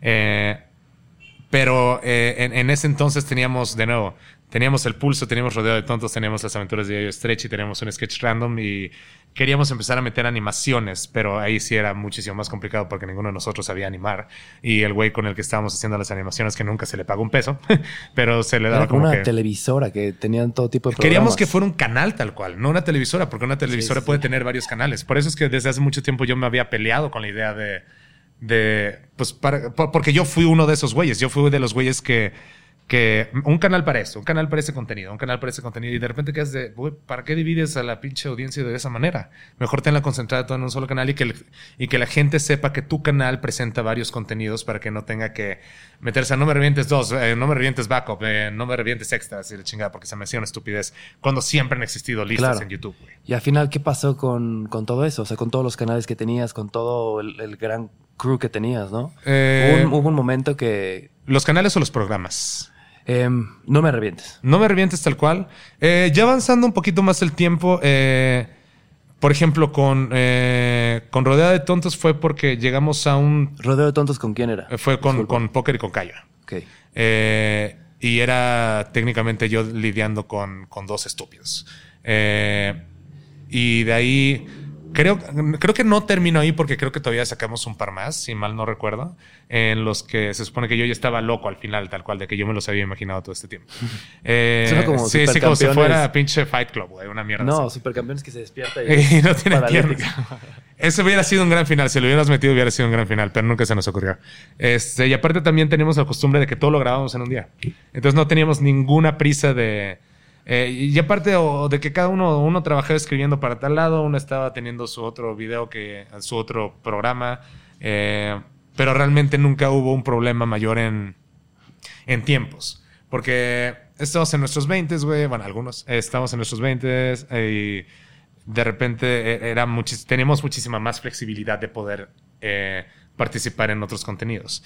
Eh, ya con el pasar del tiempo sí se fue vol- volviendo un poquito más, eh, más complicado porque así como empezaban a crecer, pues cada uno empezaba a tener sus chambas a las cuales Se querían va darle su como di- prioridad. disolviendo como el, el vínculo del grupo y se va, se va yendo cada quien por su lado, ¿no? Exacto. Porque también algo eh, muy particular que estuve encontrando en, en- en YouTube al investigar y al ver las primeras cosas que hacías, era como, existe mucho este, no sé si es como, pues un chisme, no chisme, es más bien como, ¿qué pasó? ¿Qué, qué, por qué se disolvieron? ¿Se siguen Ah, sí. llevando? ¿Siguen siendo compas? Porque muchas personas que estuvieron en No Me Revientes, Luisito, eh, Rayito, eh, Stretchy, como que empezaron muy duros ahí y de repente se disolvió. Mm. Pero siguen siendo compas, siguen llevando chido. Sí, o sea, vaya, no somos los más grandes y cercanos amigos, bueno, con excepción de Pepe Hooks, que creo que esos güeyes sí se mantuvieron bastante, bastante pegados, porque también Pepe Hooks eran una sola, eran una sola entidad, tal cual. Entonces, ahorita, por ejemplo, que les está yendo poca madre con su programa que tienen, eh, que se llama Radio OVNI. Nunca he visto un programa entero de Radio OVNI, pero he visto clips de, de TikTok y está muy cagado, tal cual. Eh, pero también, este, son mucho de hablar de cosas paranormales y de extraterrestres y la chingada, y la neta es que nunca ha sido mi nicho. Entonces, pero de ahí en fuera sé que les va muy bien y han estado creciendo muchísimo en ese aspecto. Eh, de ahí en fuera con Stretchy, eh, estuve teniendo un podcast un rato, eh, porque vimos bastante vi- viable colgarnos eh, de, de pandemia, de, de ese trend que hubo. Y hace como año y medio también habrán sacado otra aventura de Yayo y ¿no? Eh, tiene ahí. un poquito más, eso tiene, sí, porque viví viví en Condesa, tiene más de dos años. Eh, pero sí, sacamos otro episodio, recién falleció José José. Eh, que Ah, ese, sí. ese es el chiste Está del video. rarísimo el video. Sí, este, y, y aparte porque también aproveché a meter mis trucos de Hereditary, que de repente prendías una luz y ya no se veía algo después de prenderla, pero cuando la apagabas eh, se veía como una silueta y la chingada. Digo, también en, la calidad que teníamos en nuestras manos en aquel momento, entonces por eso es que de repente pasa un poco desapercibido. Eh, pero eh, los sketches siempre han sido mi cosa favorita. Me gusta escribirlos, me gusta dirigirlos. No me gusta estar a mí en cámara, pero entiendo que es más sencillo que pedirle a alguien de favor este, que, que- que haga mi papel para el que escribí el video, lo haga por mí. eh, porque siento que hay veces en que puede ser un llamado de cuatro o cinco horas y de repente, pues, como son las cosas, de repente esas madres se extienden. güey. Claro. Eh, porque sí nos tocó este, con un. Con un Solamente me pasó una vez en particular que dijimos, empezamos esta hora y esta madre se puede prolongar un chingo. Entonces, por favor, mantengan despejados sus días. No les estamos diciendo que les vamos a robar las 24 horas, pero puede que se llegue a extender. Y sí, un- un- una vez en que sí tuvimos que cortar un sketch justamente porque, porque nuestra persona, nuestro personaje principal de ese video dijo, güey, ¿sabes qué? Es que ya tenía un asunto ahorita en, en una hora, este, ya voy tarde, la madre. Y fue así como que, pues bueno, también por ese tipo de cosas también es que de- decidí empezarme a echar para atrás con los sketches. güey. Eh, y aparte también porque ya cuestan. Ya no estoy en ninguna posición eh, ética para con mi trabajo de andar haciendo esas cla- esa clase de sketches que yo sé que podrían funcionar, pero siento que ya tengo mis estándares bien establecidos que digo, si esto lo vamos a grabar solamente con un micrófono montable, la chingada no, no va a pasar, güey. No, no- Claro. no, va a suceder que... Sí, sí, sí. No, o sea, no se siente Empiezas igual. a apreciar también tu tiempo y el valor de pues, ponerte a editar, porque además eres muy de que te avientas todo tú. Ah, sí, eso sí me encanta. O sea, a mí me hipermama el hecho de estar yo clavado editando mis cosas, por más que no haya sido yo el que haya estado detrás de cámara, pero intento hacer que todo tenga la mayor coherencia posible. Pero ¿Y eso por qué? ¿Por, por un final perfecto de, de- de tu idea no, principio por, final? por terco y quisquilloso nada más, güey. O sea, realmente siempre, siempre he sido, ajá, pues siempre he sido muy clavado en esas cosas. Pero, pero regresando un poquito al tema de que si es que haya pasado algo, no, con no me revientes, este, no pasa absolutamente nada, solamente creo que cada quien obtuvo ya lo suficiente de cada quien. Eh, por ejemplo, eh, esto yo no lo he escuchado de primera mano porque Stretchy no me lo ha dicho en persona, pero entiendo que ha habido unas ciertas diferencias respecto a mi actitud y también este, de que soy una persona eh, bastante energética estando borracha. Entonces eso puede llegarse a malinterpretar y a volverse mala copa hasta cierto punto. Eh, entonces entiendo cómo es que también uno mismo por sentirse cómodo en su peda puede ir alejando a la gente que está a su alrededor. Eh, y también porque ven cómo es que el alcohol mismo que estás disfrutando en ese momento te puede empezar a poner el pie en muchas cosas que en las que te deberías estar ocupando. Eh, hubo un momento hace como 3, 4 años en que yo de plano hacía videos solamente porque me estaban pagando por hacerlos, ya no los hacía por mí, ya no estaba creciendo nada por mi cuenta. Y es de las etapas de las que más me arrepiento porque eh, por más que a mí me caían 3, 4 campañas al mes, yo podía hacer esas 3, 4 campañas y entregarlas poca madre y, y a tiempo y con la mejor puntualidad del mundo, la chingada, pero llegado al punto en el que, ajá, estás haciendo esto para las marcas, pero no lo estás haciendo por ti. O sea, no hay programas que te gustaría estar haciendo. El, el- el proyecto que estoy haciendo ahorita de hablar de cosas de cine y la chingada, son, eh, son cosas que llevaba años queriendo hacer. Pero de repente, ah, pues es que está lo de esta campaña, te, que tienes que ir a este evento y la chingada. A veces se siente que uno se quita un peso, un peso encima cuando ya no tiene esas obligaciones tan empresariales. Ok. ¿Será que se empieza a volver un proceso muy egoísta? Eh, ¿Egoísta en qué aspecto? Eh, dijiste en algún momento como que nos utilizamos lo suficiente. Ah, sí, claro. Sí, sí, sí, siento que cada quien aprovechó lo, lo que pudo eh, cuando estuvimos juntos. No sé si a eso te referías. Sí, pero en cuanto a talentos. Ujú. Ok, porque no es un poco particular que tú comienzas algo así y de repente existe esta confusión en la que ser creador de contenido o dedicarte a internet o hacer, o sea, es como una, siempre lo digo como bendición, maldición, porque tu vida es tu trabajo y tu trabajo es tu vida. Sí, exacto. Cada uno decide qué tanto cargarse la mano. Exacto, pero de repente no fue muy particular esta experiencia donde tú quizás llegaste a pensar que pues, somos amigos, somos un grupo de amigos que estamos no contenido en conjunto y de repente es como, no, se empiezan a ir porque ya no hay nada que necesiten aquí, entonces, ah, ok, no éramos amigos. Es que es una, es una progresión natural de las cosas y es lo que a mucha gente le cuesta trabajo entender. Es como, es como si salieras de la prepa y de repente estás estudiando en una, en una universidad que te dan posibilidades de empezar a trabajar en tus prácticas desde antes, ¿sabes? Eh, en este caso es como, ok, ya pasó esta etapa de numervientes, creo que ya estamos hasta la madre de hacer los shows en vivo. eh, en vivo, en vivos. Eh, eh, estamos hasta la madre de hacer los shows.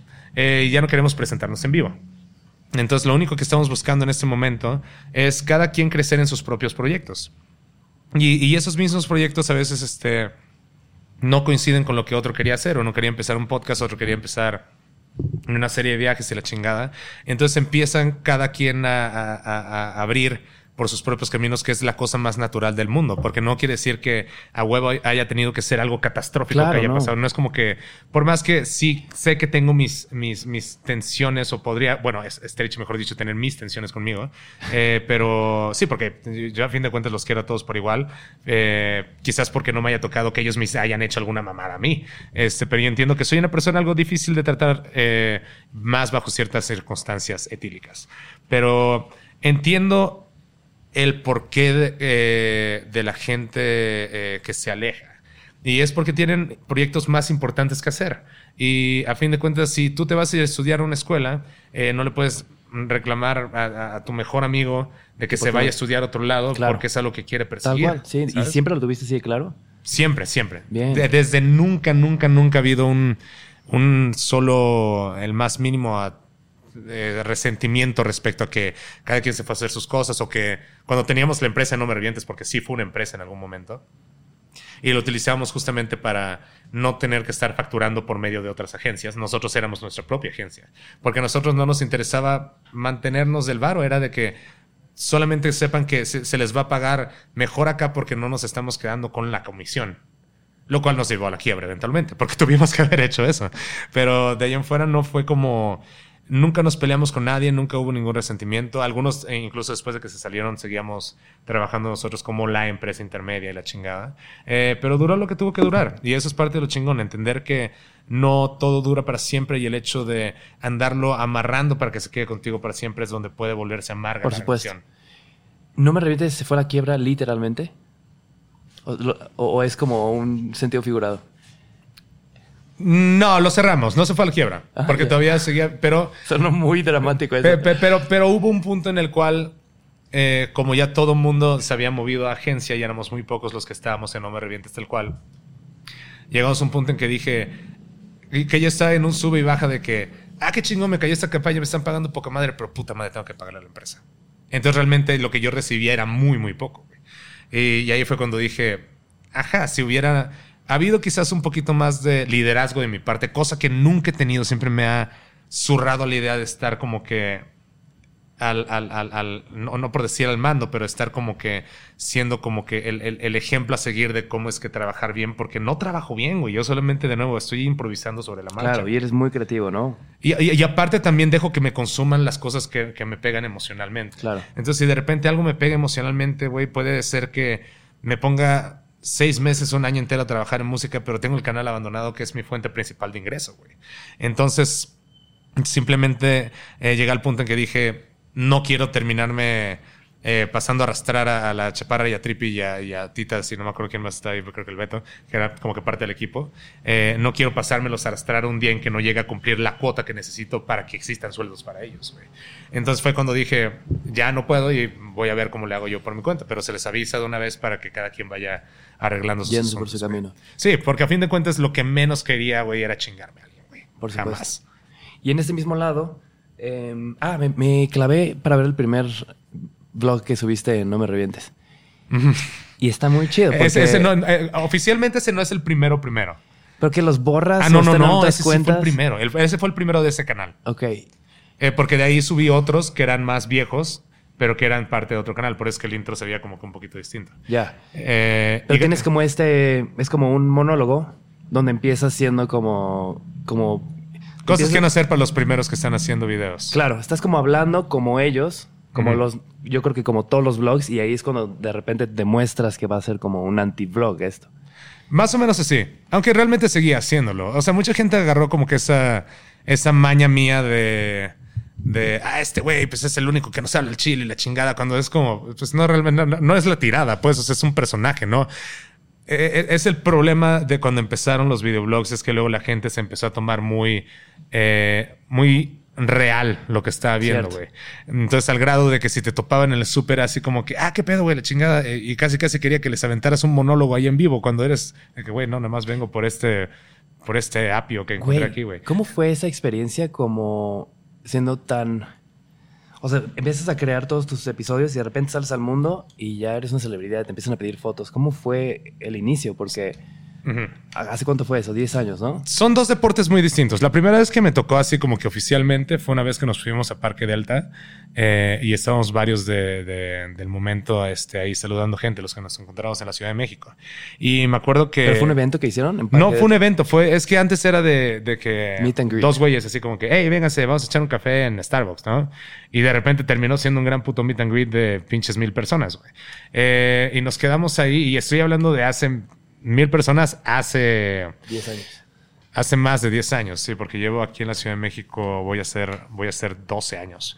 Eh, pero esa vez fue la primera vez que, no, que, que sí nos dijeron, oigan, pues ya la siguiente vez, por favor, avísenos a la plaza si es que piensan hacer un evento así para pues mandar seguridad y la madre. No que algo haya salido mal, pero, Pero pues también para la un- organización de la claro. gente. Eh, y era la primera vez que ocurría, bueno, que yo supiera. Al menos que a mí me hubiera tocado estar. Pero anémicamente, ¿te acuerdas lo que significó para ti? Sí, sí, sí recuerdo muy cabrón, este, porque de, de- de un lado, eh, viéndolo del lado emocional, se sintió muy chingón porque estuvimos ahí como cinco o seis horas eh, y éramos varios, no solamente era yo. Eh, y, y se sintió muy chingón ver por primera vez en carne propia lo que era este saludar a la gente que consumía tus Dejar de videos. ver números y empezar a ver caras. Exacto. Y estuvo muy chingón, pero luego a la larga empiezas a notar la diferencia, eh, como lo que es que te pidan una foto mientras estás tragando, a que te pidan una foto cuando estás en un evento hecho para eso, para que te pidan una foto. Yo en los shows de, ya sea de Flecha al Aire o lo que haya hecho los Yayers o eventos que sean específicamente hechos para Internet, eh, yo soy la persona más amable del mundo. Y siempre he dicho desde el fondo de mi alma que hay tres veces en las cuales no se me deben acercar nunca. Una es cuando estoy con algún familiar. Dos es cuando estoy comiendo, sea solo con un familiar. Y tres es cuando estoy borracho. O con un familiar o con un... O comiendo con un- o comiendo con con un familiar, familiar mientras estoy borracho, justamente. Sí, porque son situaciones en las cuales uno se siente vulnerable, ¿sabes? O sea, el hecho de que te agarren con un taco acá, güey, es un nivel de vulnerabilidad imposible, güey. O sea, de que no puedes creer esa, esa clase de falta de respeto. Y aparte, en, en- en esa, en, otro estrato un poquito más abajo que viene entrando dentro, en, el mismo juego, es la gente que nada más llega y se te queda viendo, güey, esperando que termines de comer, así como que, ah, perdón, es que no te quise pedir foto antes. Sea, ajá, pero te la pasaste viéndome todo el rato, güey. ¿Sabes? Para mí viene siendo lo mismo. Y hay gente que es muchísimo más tolerante, respetuosa, pero es cuando esa misma gente alimenta a las otras personas a no tener es, esta barrera entre el creador y el consumidor. A mí como creador, de nuevo, cuando se trata de cosas que tengan que ver con música y si es un show al cual me van a ir a ver, incluso shows de amigos y la chingada, donde yo sé que estoy expuesto a propósito, soy la persona más buen pedo del mundo, a menos que esté borracho. Eh, vaya, no, no, no estoy diciendo que eso me haya llevado a golpes en algún momento ni nada por el estilo, nada agresivo. ver, ¿Habrás Pero- tenido alguna mala experiencia borracho? Eh, sí, pero sí, no- nunca pasa de palabras. Siempre son así como que, güey, porfa, te pido que. Me pasé en Bulldog, que queda el- el- ahí el nicho de. De, mucha, de, de muchos conflictos de influencers este, cuando seguía vivo el Bulldog. Eh, pero de repente, a mí no me gustaba. No sé si recuerdas que estaba la barra de abajo donde te regalaban Sí. los, los tickets, eh, donde comprabas Claro. agua de color con, con, con pinche agua. Aguas locas. Con, comprabas aguas locas técnicamente. Eh, y yo me iba a la barra que estaba arriba, porque era la que me gustaba donde la gente tenía que pagar. Entonces ahí me llevaba chido con los meseros, me regalaban shots y la chingada, entonces estaba poca madre. Pero de repente no faltaba la persona que no tenía nada que hacer ahí y solamente se la pasaba ahí horas y horas y horas. Entonces yo nada más me quedaba pensando, si ese es el, si quieres pedirme una foto, ese es el momento de hacerlo, porque estando más tarde aquí parado en el mismo lugar, voy a estar más borracho probablemente y me voy a sentir incómodo y te voy a decir que no dicho y hecho pasó un chingo de veces en los cuales que por pena no se acercaban en lo que se les pasa la pena y, y emborrachan eh, es ahí cuando uno se empieza a sentir incómodo tal cual porque luego o puede que estés ligando puedes que estés, estés con tu novia aquel momento puedes que estés simplemente platicando con un amigo de algo que es importante para ti de nuevo no es una super regla pero sí es algo que Afortunadamente ya no me pasa hoy en día debido a, a que pues uno pasa de moda. Eh, y eso está bien y ahorita se siente una tranquilidad muy cabrona de poder salir como que a un bar. Y digo, está cool si, alguien te pide una foto porque como quiera el sentimiento hasta cierto grado sigue siendo como, ah, ok, todavía hay una flama encendida por ahí en, en, el, en el espíritu de ese güey. Pero... eh, el hecho de poder sa- salir tranquilo a un bar, por eso es que a veces siento bastante empatía por, por, por güeyes como Luisito, ¿sabes? O sea, de que a veces ni en su propio restaurante podrían estar tranquilos porque va a haber gente que les va a estar pidiendo una foto. Y cada quien lo toma de manera muy distinta. O sea, no, no, no es de huevo que, que, que mi mentalidad sea la que todo mundo tenga que, que adoptar, pero esa es mi manera de ser porque esa es mi personalidad. Por. Y es lo único que pido que se respete es justamente mis espacios. Sí, tu individualidad, por así decirlo. Y en esta época, cuando había un exceso de atención que salía así todos los días, eran. eh, eh, o sea, decía, ¿esperabas que se acabara eso? Sí, sí, eventualmente. Siento que todo este, este ciclo de nuevo Internet es tan efímero que... ¿Y siempre o sea, lo sabías que iba a pasar? Sí, sí, o sea, no, no que lo supiera ciencia cierta, pero mejor dicho, estaba esperando que acabara. No, no que, no que así en dos años ya eso no va a ser igual. Eh, y es como, por ejemplo, mi tema que pasa mucho con, con la gente en TikTok, ¿no?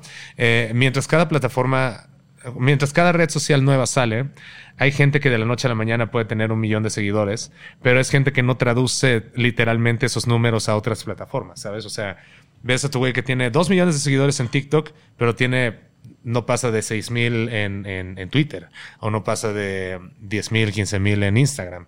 Y en YouTube no tienen absolutamente nada porque de por sí ya te están viendo en video en una plataforma para que te vaya a ver en otra plataforma de video. Hay quienes sí porque su contenido es más interesante y a mí me caga el hecho de estar viendo videos en verticales de las cosas que más abor- más aborrezco, pero eso díselo a mis 3 de la mañana cuando estoy ahí con la jeta en el celular. Pero... Respetando tus ciclos de sueño. Sí, exacto, güey. Eh, pero, pero sí, o sea, siento que eh, el, el- el problema de la, de la viralidad ahorita es un, eh, es un problema con el cual es- eh, espero que, que las marcas eventualmente, que ya muchas empezaron a dar cuenta desde hace mucho tiempo, pero a veces saben que es súper conveniente para ellos de que este güey está súper trendy, lo tengo que agarrar ahorita, hacer algo cortito con él que no vaya a vivir mucho. Eh, o sea, no quiero que sea la imagen de mi marca durante un año entero, pero lo voy a agarrar para este comercialito. ¿Y eso ¿no? crees que está mal? No, eso yo creo que está bien. Está mal ya cuando existe un compromiso a largo plazo con, eh, con gente que tú le estás invirtiendo una buena cantidad de dinero y yo sé de primera instancia esa clase de cosas. Eh, porque de ahí en fuera llega un punto en el que dices, eh, pues, pues sí, o sea, le gasté tanto aro a este güey que nada más tuvo un video viral y, y ya. Y la viralidad no traduce a ventas. Por supuesto. Entonces, cuando estás en- entregando tu presupuesto, mejor dicho, estás planeando tu presupuesto en cosas que tengan valor eh, de producción tal cual, eso vende muchísimo más, no solamente para ti como marca, sino que tu equipo de marketing a fin de cuentas te va a decir de que no, pues es que este güey nos puede haber dado Claro, un millón es de como vistas. si una constancia generara un poquito más de integridad. O sea, porque estás constantemente hablando de lo mismo y ya saben que tu contenido va a ser siempre de una muy buena calidad. Ah, claro. Y para todo esto, ¿le entraste a TikTok? Yo TikTok sí estoy. No le entiendo nada. Eso sí, el video más visto que tuve alguna vez fue dando una respuesta respecto a, eh, si había escuchado hablar de la... No, que si iría alguna vez a la cotorriza. Cuando digo que nunca he visto la cotorriza, a, a duras penas, y espero no equivocarme porque va a sonar va a probar más mi punto, pero según yo es eh, el de Slobotsky, ¿no? Bueno, al otro güey no me acuerdo cómo se llama, pero sé que Stretchy creo que salió una vez con ellos. Y es lo más que sé de la cotorriza. Eh, nunca los he visto. No consumo podcasts en general y nunca me he interesado porque yo hago lo mío y, yo consumo lo mío porque es un contenido, eh, va, a sonar cuál, cuál sería la palabra como medio eh, narcisista de mi parte, pero a mí me gusta hacer mi contenido porque me, este, siempre me gusta repasar lo que puedo hacer mejor más adelante para, mi, eh, para la audiencia. Entonces yo siendo un güey al que le gusta ver contenido largo. No le vas a entrar a TikTok. No, sí, sí, porque ahorita TikTok ya es pura mamada. La gente que anda sacando ahorita de que, ah, ya se me acabó el tiempo. Les voy a contar en una segunda parte. Desde que no se te acaba el tiempo, ahorita TikTok puede subir madres de 12 minutos, cabrón. Neta. Sí, ya se puede subir una gran pinche. Lo que subes en YouTube ya lo puedes subir en TikTok. No sé si es 12 minutos, y todo pero. Es siempre vertical, ¿va?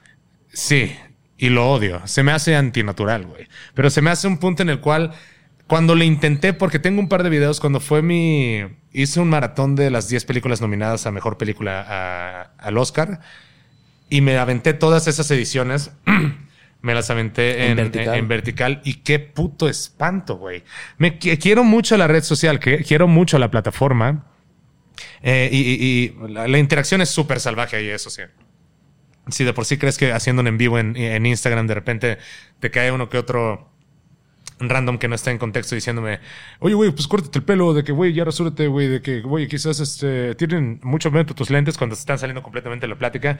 En TikTok es un puto espanto, güey, es un tornado de espantosidad de gente. En tu primer vlog de, de No me revientes, por ahí dices, no le vas a caer, no le vas a caer bien a todo el mundo. Eso es algo que te vas a enfrentar toda la vida. Sí, hasta la fecha. Y de hecho, creo que, le, mejor dicho, si tuviera que hacer una actualización de esa frase es de que le vas a cagar la madre a todo el mundo, y esa es una verdad en la que tienes que, eh, tienes que, una vez que aceptas eso, eh, creo que tu trabajo, te puedes sentir más tranquilo haciendo tu trabajo, porque hay algo que le digo a mucha gente que, que, que, he tenido la, ventaja de toparme últimamente de nuevos creadores, eh, y y que, que me tienen en un muy, buena, muy, buena estima y lo aprecio bastante, pero si hay algo que nunca te vas a poder barrer son los malos comentarios, güey, y lo único que tienes que hacer es tomártelo de quien viene. Si no es una persona que conozcas, güey, pues ábrelo a, la chingada. Tomártelo de quien viene. Y está muy cagado porque por ahí te dejaban unos comentarios hace 10 años. Si te lo escribe Naruto, güey, tómatelo de Naruto, güey. Naruto no existe, cabrón. Para algunos. Pero escribían unos comentarios horrorosos que de repente te, te dabas la misión de investigar a esta persona que te había escrito eso y era una persona que todo el día estaba echando hate a todo el mundo. Entonces, ah, sí, sí, sí. También justamente, y, el 90% de las personas que te, que te tiran caca a ti, güey, seguramente van a hacer exactamente lo mismo. Si no es porque la persona a las, cuales, a las cuales ellos como que están apoyando tiene un pique directo por, eh, por ti, tienen un pique con todo el mundo y solamente están aburridos, güey, buscando qué chingados tuitear, güey.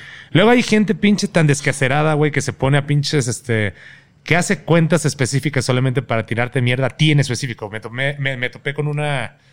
Porque de repente me pongo a chismear así como que a ver si esta persona ya cambió. Porque son, son personas que igual y no sé, que no bloqueo con la completa. Faith in humanity. exacto, güey. A, ver si, si estos 10 años que pasaron después de que me dijo ese comentario de O sea, 10 años después te metes a ver los malos comentarios, a ver qué están haciendo ahora. Ajá, de repente a las personas que tengo silenciadas, a las que están bloqueadas ya nadie vuelve del, del del, ¿Y luego la zona del, bloqueo. del exilio, tal cual ya no regresan nunca. Pero eh, los que están en, silenciados, existe la posibilidad de que puedan regresar algún día. Eh, y de repente me doy cuenta que puede que haya habido un comentario que me haya hecho que no me haya tomado yo muy bien por el momento en el que estaba, pero igual el güey no estaba siendo mal intencionado, solamente no midió su broma o su comentario. ¿Y cuando regresas a verlos? Y cuando regreso a verlos resulta que siguen siendo peor todavía, güey, entonces dice que ya pasan ya ni siquiera me molesto en dejarlos silenciados, sino que los bloqueo inmediatamente. Y los que más espina me causan son en Twitter cuando te parecen de que tal no puedes leer el mensaje de tal persona porque está silenciada. Y es como que, pendejo, pues ¿para qué me dices que está silenciada? Ahora me da curiosidad de ver qué, fue lo que puso, güey. Y es un gran error siempre, cada una de las veces. Me y digo, se ve que tienes mucha claridad, se ve que lo has repasado mucho, se ve que te ha pasado mucho. Hoy día te veo y, y entiendo cómo reaccionas ante el hate, ante comentarios. Pero o sea, ¿fue duro en algún momento? ¿O siempre como que se te resbalaba? Eh, no, no que haya sido duro, pero por ejemplo, la primera vez que bajé de, de peso así, cabrón, que estaba pesando 98, bajé hasta, hasta 70. Eh, la gente no entiende eh, lo, lo, que es bajar de peso con una dedicación bien, bien, bien, bien establecida. Porque cuando haces una dieta bien, eh, los resultados pueden ser en chingas si es que te mantienes comprometido completamente con esto. Eh, principalmente porque se asocia mucho eh, el estar delgado con, con, con, ya sea con la pobreza, ya sea con, con el malestar físico, eh, con una mala situación en general alrededor de tu vida. Cuando yo estaba en, en mi mejor punto de mi vida, pues, o sea, yo me sentía poca madre estando... Eh, sí estaba un poquito abajo en mi peso, pero no me veías y decías, ese güey es un cabrón flaco. Solamente decías, ah, ese güey está delgado y ya, pero no que haya estado en mis huesos, porque te- estoy ancho también. Eh, pero el cambio fue lo que de repente le hizo sentir a la gente de que no, este güey está mal, este güey seguramente tiene algo, de que desde el, la yayorexia, eso yo lo inventé, la yayorexia. yayorexia. Este, está el, el, el Pablo Gutiérrez, eso creo que fue wherever. Está el. El Focosaurio, no, es Focosaurio era otra Qué persona. buena memoria. Eh, pero de nuevo, son de esas cosas que se te quedan tal cual, güey. Pero si Eh, te quedan de qué manera, negativa o positiva. No, o sea, solamente quedan Como- resonando igual, güey. O sea, es como como, un cuando- eco ahí Ajá, te encuentras una nota con una pendejada en tu casa que dices, ay, qué chingos es puta madre esta mierda. Este, pero, pero no, pero no me lo tomo de manera negativa porque a fin de cuentas yo sé que es gente que nunca ha tenido que lidiar con, con lo que yo lidié de mi propio peso. Y ahorita, por más que nunca, sí llega una, eh, a una época de sobrepeso, pero nunca fue como que una etapa eh, mórbida en sí. Entonces, este, me agarré a donde pude, bajé de peso y esta última vez también que ya estaba regresando a pesar 93, 94, dije de que, güey, no, no, no pienso regresar a subir Es los que, 100. güey, eso se me hizo algo impresionante porque me aventé varios videos y de un video a otro, a otro video, se veía como un cambio físico muy cabrón. O sea, se veía como que estabas... es de que la verdad es que soy, de soy Christian. Bale. Estás perfeccionando el arte de... Bueno, No, pero esta última vez fue más por. Esta vez fue más por salud. Porque sabía que tenía que. estaba eh, con el pendiente con muchos problemas eh, emocionales que tuve que atender. Eh, y aparte también se me atravesó esta dieta eh, que me la habían recomendado y me dijeron, güey, si ¿Carnívora? ¿El carnívora, No, comí carne de pura, eventualmente. de pura proteína. Era cetogénica. ¿Y cómo Eh, es esa? Cetogénica es de que te atascas de sobres las primeras semanas y de ahí poco a poco te van soltando este ¿Sobres? grupos. Sí, son grupos que son como proteína que te preparas. Maneras increíbles de prepararla, nada más que la gente huevona le dice, ay, sobre ya, y se lo toma con casi, casi como si fuera Kool-Aid. Este, pero si lo sabes preparar, ahí está lo quedar chingón, rico. pues, o sea, porque siempre he tenido ese problema con la gente que, que hace dietas. Es como que, ay, es que no puedo comer tal cosa, y yo no puedo comer sin tortilla, no puedo comer sin echarle sal a las cosas. Es como que, pues sí, nada más no te, nada más careces de imaginación para poder lograrlo, ¿sabes? Y yo que soy una persona increíblemente huevona para cocinar, pero yo lo tengo que hacer porque no me queda de otra. eh, me preparo cosas muy chidas. Pero este de la dieta cetogénica, en la primera semana fue un puto espanto horroroso. La recomiendo bastante, no estoy diciendo que no la recomiendo, pero si es para gente que quiere poner su pie en la tierra y decir, ok, quiero dedicarme unos meses a un cambio real físico y no solamente físico, porque este programa también te mete eh, eh, apoyo psicológico y también te, eh, te ponen a una persona que está encargada de, educación física, por así decirlo. Acondicionamiento físico. Y, y todo va muy a tu ritmo. Saben que las primeras semanas no te vas a poner a hacer un chingo de ejercicio porque no vas a tener nada de energía. Entonces va empezando poco a poco así de que, güey, al menos intenta darle la vuelta a la cuadra y ya tranquilo. Igual comiendo, este, de que puedes echarte que, yo me volví fan de los pinches sobres estos, porque era de que no, pues esto es pollo, esto es carne y esto es este papa, güey. Entonces ya tú lo distribuyes como tú quieras. Entonces dices, ah, ok, ¿puedo comer lechuga? Sí. Chile puedo comer, así como todo el chile que se te hincha el huevo. Y yo con eso soy feliz, güey. Entonces con eso puedo sazonar cualquier comida. Entonces, este, ya conforme pasan las semanas, empiezas a ver los resultados así encabronadamente porque no te sales. No es como que, ay, sí, no creo que pase nada si me como esta galleta porque ahí ya le diste la madre a toda la puta dieta. Eh, De plano, una sola vez le dan la torre. Sí, porque, o sea, y aparte porque tu metabolismo lo acepta muy mal, tal cual. Entonces, como estás en un proceso cetogénico, eh, no puedo hablar extensivamente de la dieta en sí porque eh, me hacen falta ajustar algunos puntos, pero a lo que voy es que como yo lo hice, que fue súper dedicado, me funcionó. Eh, y entonces ahorita que volví a bajar de peso, mi tema era no volver a comprar otro traje para otra boda de un amigo. Entonces lo logré. Entonces ya no tengo que gastar en un traje nuevo, eh, nuevo lo cual está poca madre. Este, sí, porque salen muy caros los pinches trajes, güey. A H&M. No, güey, ah, no, ajá, no, fui a fui a Sara, el que tengo todavía es de Sara, no sé cómo sigue vivo después de porque salí de gira una vez con esa madre, no sé cómo es que sigue aguantando. Bodas y giras. Bodas y giras también. Este, y tengo otro ahí carísimo que me pinches pongo cuando estoy ya como que oscilando entre los 90, 95, digo, ok, me queda todavía un poquito grande, pero, pero este es como que mi, mi- mi traje de emergencia. Pero, y, y justo es algo muy, muy particular, porque por un lado, hace rato comentaste que no, no te gusta estar en posiciones vulnerables. Y de repente te veo abiertamente, abiertamente, también hiciste un video de cómo perdí peso, que te pones hiper vulnerable y honesto ante el mundo. Sí. Mi mentalidad ahora ha cambiado mucho después de ese video. Creo que son de esos videos que sí necesitan una actualización, porque en ese momento fue más una decisión más banal. O sea, lo hacía más por la vanidad de bajar de peso. Y la neta es que eh, no es la mejor, no es el mejor incentivo para bajar de peso, pero definitivamente es un incentivo que a muchos amigos y a muchos conocidos cercanos a, a gente que quiero sí les funcionó. Porque, ajá, el, el hecho de incentivarte por, por una chica este, para bajar de peso no es el mejor, no es el mejor incentivo para hacerlo, lo tienes que hacer por ti. Pero a fin de cuentas, Fue honesto. Ajá. Si, si, si te pones en el plan, güey, quiero verme como la persona con la cual me daría celos ver a, a- a mi expareja, güey, así me quiero poner. Eso es lo que decías en ese video. Eso es lo que decía Cierto. en ese video. Y se me hace un incentivo cabroncísimo. Ponte como el güey que le daría te daría celos ver a otra persona, güey. Eso no es un buen consejo, pero es efectivo. Ok, Si es sí, que te la- funciona, claro. Pero ya, por ejemplo, de- eh, cuando hice esta vez, repito, fue un tema más mental. Este fue un tema más, este, necesito estar en mis cinco sentidos para resolver mis asuntos personales. Necesito, porque yo sé las ventajas y las recompensas de lo que es bajar de peso y luego meterte al gimnasio y poder ver los resultados en vez de meterme al gimnasio en chinga y solamente estar haciendo gimnasio encabronado. Yo prefiero bajar de peso y empezar a ver los resultados del gimnasio más rápido porque no estoy creando músculo eh, debajo de la grasa que ya tengo, güey. Porque por eso luego uno agarra cuerpo luchador. Este, pero eso cada quien.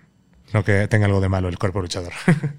pero, pero sí, güey, ahorita fue más por salud. Y, y más que por salud física eh, o por cómo me, me, me, me perciba yo físicamente, fue más por salud eh, emocional. Qué loco, porque en este episodio, eh, video que hiciste, que ¿hace cuánto habrá sido? Como tres años, ¿no? ¿Cinco años? ¿Cuál es el que bajé de peso? No, ese video fue dos- en 2015. Siete años. 2015, sí. Bien, porque tus comentarios eran súper duros y súper tajantes.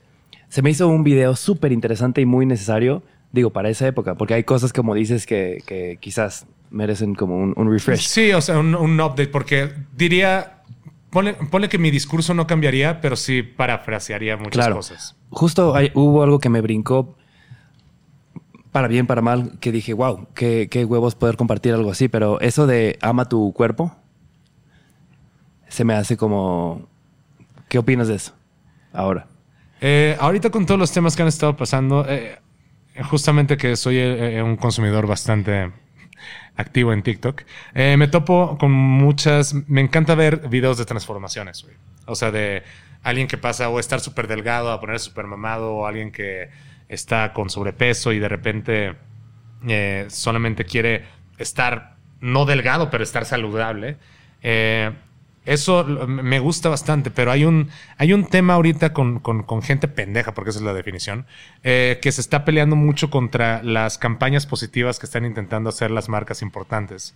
Eh, para el aceptar los cuerpos en sí, la gente lo está viendo como, ah, estás este, glorificando la obesidad o tales cosas. Y es un tema súper doloroso no porque yo haya estado en ese grado, eh, que, sí me tocó estar gordo alguna vez, pero este, varias veces, de hecho, pero se me hace muy inconsiderado para la gente eh, que mucho, su, pavor principal es pararse en un gimnasio porque tienen miedo de lo que piensen de ellos, güey. Entonces el hecho de que haya ropa de gimnasio que ya sea XXL, güey, o sea, o XL, o sea, lo que tú quieras, pero que no sea como el, el modelo slim que, al que estamos acostumbrados ver eh, eh, publicitado. Eh, siento que es un, un- gran boost para toda esa gente que busca sentirse cómoda yendo al gimnasio. Eh, no creo que exista eh, este abuso por parte de las marcas con una mala intención de que, ah, sí, queremos que la gente gorda siga estando gorda, ¿sabes? O sea, que suena increíblemente agresivo, pero así es como la gente que no lo piensa por el otro lado lo ve. Es como, no, queremos que la gente que está buscando tener un cambio real en su cuerpo no se siente insegura con la ropa que nosotros tenemos. No tiene que ser una ropa súper slim para que tú te puedas sentir como, eh, para que para que te dé pena ir al gimnasio, que tengas que utilizar una gran blusa y la chingada. Te sacamos un sports para chido. Eh, igual a los hombres, este, tus tank tops igual que te queden chido y te sientes cómodo y no te veas todo apretado, ¿sabes?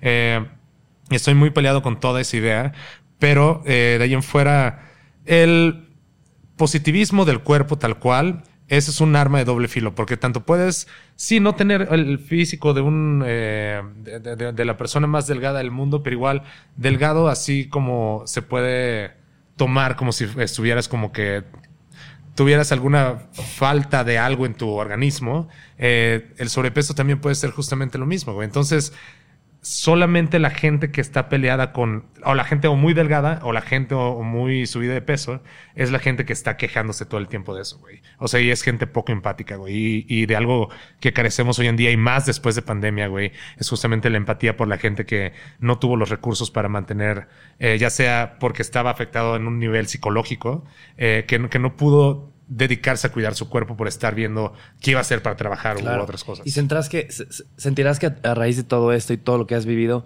sientes por eso ese mismo compromiso de compartir tus procesos, de compartir tus dietas, de, ser un portavoz de, de que el proceso tiene que ser con un chorro de disciplina? Pues no portavoz, pero solamente es como un aviso. Porque de que es fácil, no es nada fácil, güey. Para mí, este, la primera semana que, que, yo hice eh, eh, esta, esta dieta en la que estuve, la verdad a mí me costó un chingo, pero un chingo de un grado depresivo. Porque antes tenía, va, este, quiero dejar de tomar un rato simplemente porque quiero estar un poquito más despejado para mi trabajo. Eh, y de repente, eh, si quería bajar de peso, era, ok, puedo bajar de peso, pero puedo rebotarlo todo con alcohol, ¿sabes? O sea, puedo tomar puros licores y ya, y con eso ya este, me mantengo feliz. Y ahora que tuve que cortar las dos, güey, yo me estaba volviendo loco, güey. Y aparte me tocó peor porque no estaba mi psiquiatra, entonces no me podían dar mis medicamentos para la ansiedad, entonces me la pasé espantoso. Pero ya después pasando esa... ¿Y cómo saliste adelante en esa semana? Como pude, güey. Durmiendo. Durmiendo un chingo. Sí, estuvo, estuvo muy feo. El mes se fue poniendo un poquito más sencillo hasta que de repente me di cuenta que eh, fue mi cumpleaños un mes después. Eh, y de ahí me cayó el 20 que me cuesta muchísimo socializar. Y más en un evento que se trata de mí, eh, habiendo gente que, que, que, estaba preocupada por mí y muy contento por mi, por mi avance, porque era el primer mes apenas de la dieta, pero ya había bajado como 10 kilos. Entonces, este, había gente muy contenta por mí y todo eso, pero me di cuenta que tanto me hace falta el alcohol a mí para poderme expresar abierta y libremente. Necesito ese lubricante social. Y justo como lo que te estaba platicando hace rato, llevaba tanto tiempo en mi vida sin tener esa responsabilidad. No, no la responsabilidad, sino que sin ver que tenía la posibilidad de poder salir al mundo exterior a convivir, a socializar sin necesidad de estar tomando.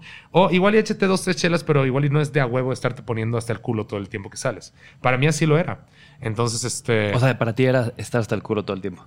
No todo el tiempo, porque podía pasar una semana, dos semanas sin tomar, pero si salía y me echaba una chela, ahí ya todo venía. Pero tienes que llegar a un punto donde ya te sentieras un poquito más libre de poder socializar. Sí, ya, ya, ya me sentía más yo. O sea, y me pasó con muchos amigos, incluso muy cercanos, que que me decían, güey, ¿estás bien? Y la chingada es de que, güey, pues, sí estoy bien, solamente estoy sobrio.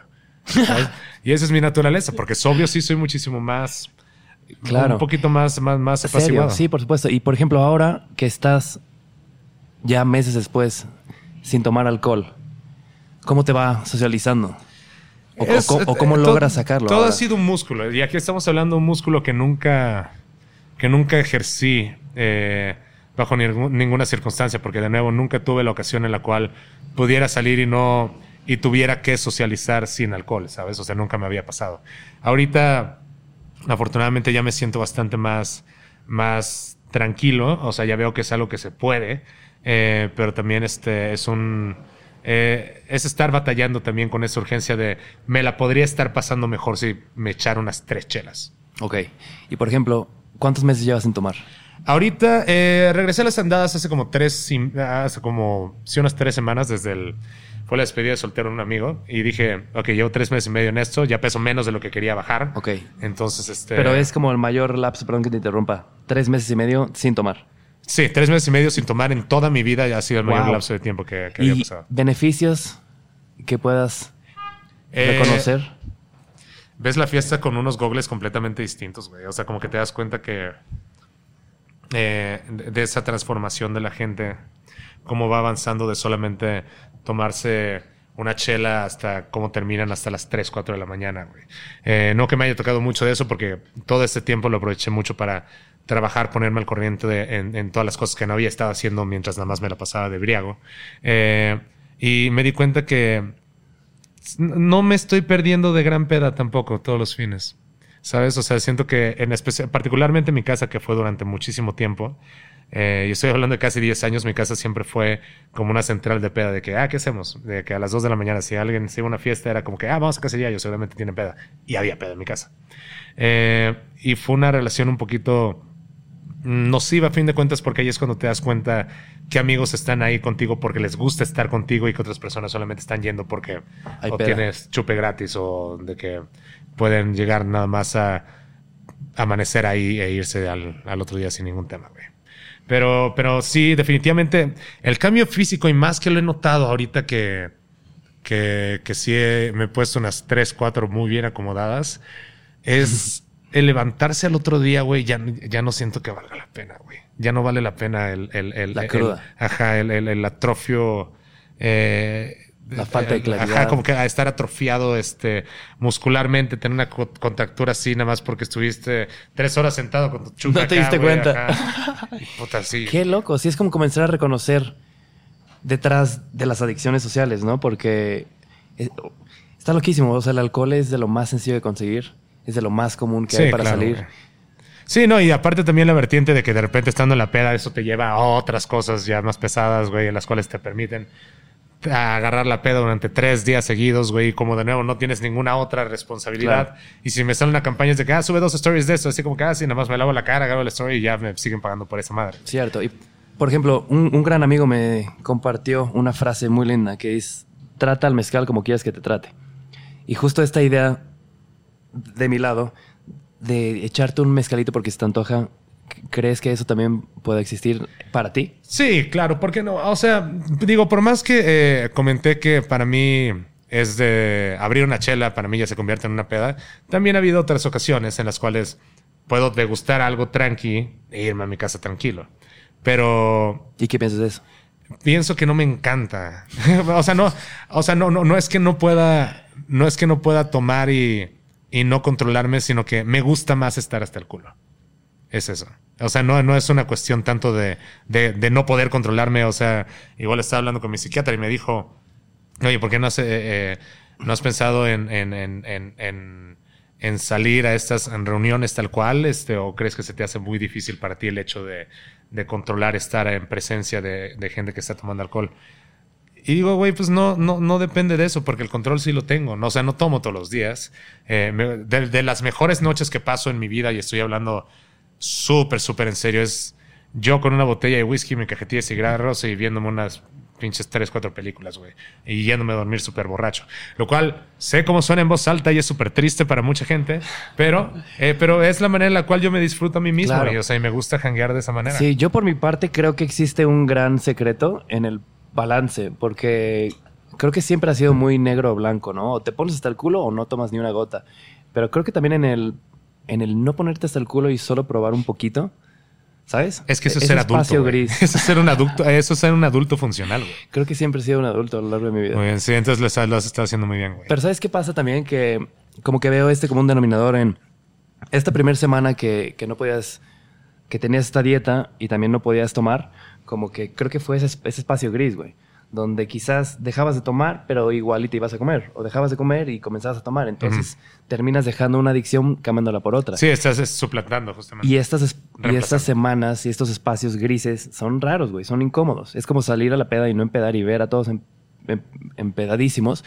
Creo que es un ejercicio que te hace crecer, güey. creo yo. Sí, no, y, y- de hecho justamente otra plática que tenía con otra terapeuta eh, me dijo el hecho de que, por ejemplo, ayer este, hubo una grabación de un, de un video de unos amigos eh, que me habían invitado que era de 5 a 6, pero vi que sí, sí me estoy viendo muy cabrón cómo es que eso para mí pudo haber terminado en una gran peda y no había y no habría podido estar aquí a la, hora en la que estoy ahorita en este momento. Eh, porque también vi por mis prioridades, güey. Y para mí eso era más una prioridad de que sí, lamento mucho no haber estado en el video de mis amigos, pero había gente de sobra, había muchos amigos allá. eh, y con, eh, con eso sentí un poquito de tranquilidad.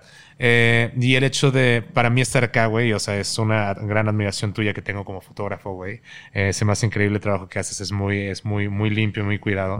Eh, y para mí era muy importante el, el- el- el hecho de estar aquí presente. Eh, porque aparte ha sido de las pocas veces como que oficiales que he salido ya después de un rato, desde que empezó pandemia, eh, a, a platicar un poquito más. Y realmente estos últimos dos años han sido un proceso increíblemente de, eh, de, de trabajo en mí mismo. Eh, también de, de- de abrirme los ojos respecto a, a muchas cosas por las cuales no tengo por qué torturarme y otras cosas por las cuales pudiera estar arreglando y otras cosas que dices, ¿para qué le muevo este pedo? Claro. Entonces, Sí, sí que- simplemente andar haciendo tus pases a tu ritmo, Claro. eh, con, con los problemas internos que tú tengas, pero el chiste es que abras los ojos y puedas saber tú cuáles son las prioridades personales que tienes, ya sea tu familia. Por ejemplo, ahorita esta, esta, esta última, última semana, eh, y, y no es un TMI ni nada por el estilo, pero por ejemplo, falleció mi abuelo. Este, pero no. Yo, por más que tuviera la relación que tuviera con él, yo fui a, al funeral de mi abuelo más por mi papá. Eh, porque creo que es importante eh, y qué, mal que me esté pasando estas alturas de mi vida, cuando uno, uno nace con esa, esa integración como que familiar, tal cual de estar con, eh, con, con tus familiares cuando lo necesitan. Siento que me, me quité una espina de encima el hecho de saberle, hacerle saber a mi papá que yo puedo estar ahí también para esa clase de cosas. Por más que no esté en la mejor pos- eh, posición económica para andarme haciendo viajes improvisados como este, la chingada, pero siento que era muy, muy importante. eh, eh, conservar como que esos lazos y cuando puedas tú demostrar que puedes estar con tu familia en esos momentos, o sea, es muy, muy importante. eh, mientras tengas pies, correr hacia donde, hacia tu familia se encuentre. Y de todo este trabajo, de toda esta. De intentar recuperar, de intentar sanar, de intentar arreglar, de todos estos aprendizajes que estés teniendo en toda esta interiorización, ¿qué, ¿cuáles son tus tres aprendizajes más cabrones? Yo creo que los más cabrones no es tanto el hecho de recuperar, sino que es conservar. A la gente que se fue no la extraño, güey, porque sé que es gente que si no pudo haber estado conmigo para momentos difíciles, eh, es gente que realmente no valía la pena, güey. Y la gente que sí se quedó a pesar de ya haber tenido problemas anteriormente con esa gente, es la gente que necesito estar conservando. Y no es que esté completamente en contra de conocer gente nueva, pero es un poquito más, ser más precavido con las elecciones que, que, que decides regar, tal cual. Ah, esa sería la primera. Ser, ser precavido con las. De hecho, te mencioné las tres técnicamente. O sea, es, es como, es este, es no aferrarte a las personas que no se quedaron, conservar a las personas que sí, se queda- que sí se quedaron y ser un poquito más selectivo. Claro, entonces todos esos aprendizajes que has estado trabajando a lo largo de la pandemia, la cuarentena, Ujú. ha sido de otras personas, como de, de cómo te involucras con otras personas. Sí, ya en modo personal es este bajarle a chupe, creo que es muy importante. Porque si me doy cuenta a lo largo de mi vida, güey, o sea, si algo puedo decir muy abiertamente es que el 100% de los problemas que he tenido muy a largo plazo han sido por alcohol. Todas están relacionadas en alguna manera por alcohol. Eh, de ahí en fuera también que necesito empezar a, lidiar mi relación con la comida, porque ahorita que estuve, por ejemplo, en Tuxtla la última semana, eh, me di cuenta que realmente la comida sí es una- un mecanismo de defensa para mí, eh, que necesito estar comiendo para sentirme mejor. Eh, pero de nuevo, lo más importante es como que darte cuenta que ese es el problema para empezar a Claro. trabajar en cómo resolverlo. Y, Y mi trabajo, güey. O sea, saber que uno no es tan viejo para continuar haciendo lo que le gusta. Igual y sí, no me gusta hacer videos como los de hace pinches 10 años, güey. Porque la neta, no, tiene la última vez que vi los videos que me los pidieron en vivo por Twitch, así como que, oye, te pones a reaccionar a videos viejos tuyos. Dije, va, está bien. Y de repente eran como que ciertas cosas que decía, sí, esas no son. No son palabras exactamente que diría hoy en día, güey. Eh, porque uno va cambiando y luego son, pro- son desde canciones pendejas que hice antes, desde videos con temas estúpidos que hacía antes, son productos de su época. Entonces, esos productos de su época, güey, el hecho de que el día de mañana me digan de que, ah, ya, yo, pero ¿te acuerdas cuando hiciste este? La chingada de que ah, eso no fue muy este, políticamente correcto de tu parte.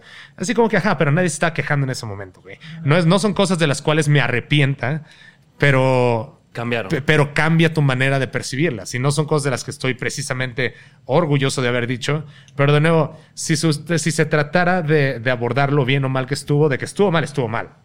Pero tampoco estoy diciendo que sea como que la, casa- la cosa más catas- catastrófica del mundo, porque a fin de cuentas son productos de su época y de las cosas de que la gente se reía antes. Por supuesto. Y el hecho de estar fingiendo que no existió esa parte de tu historia es, pues la historia tiende a repetirse si se olvida, güey.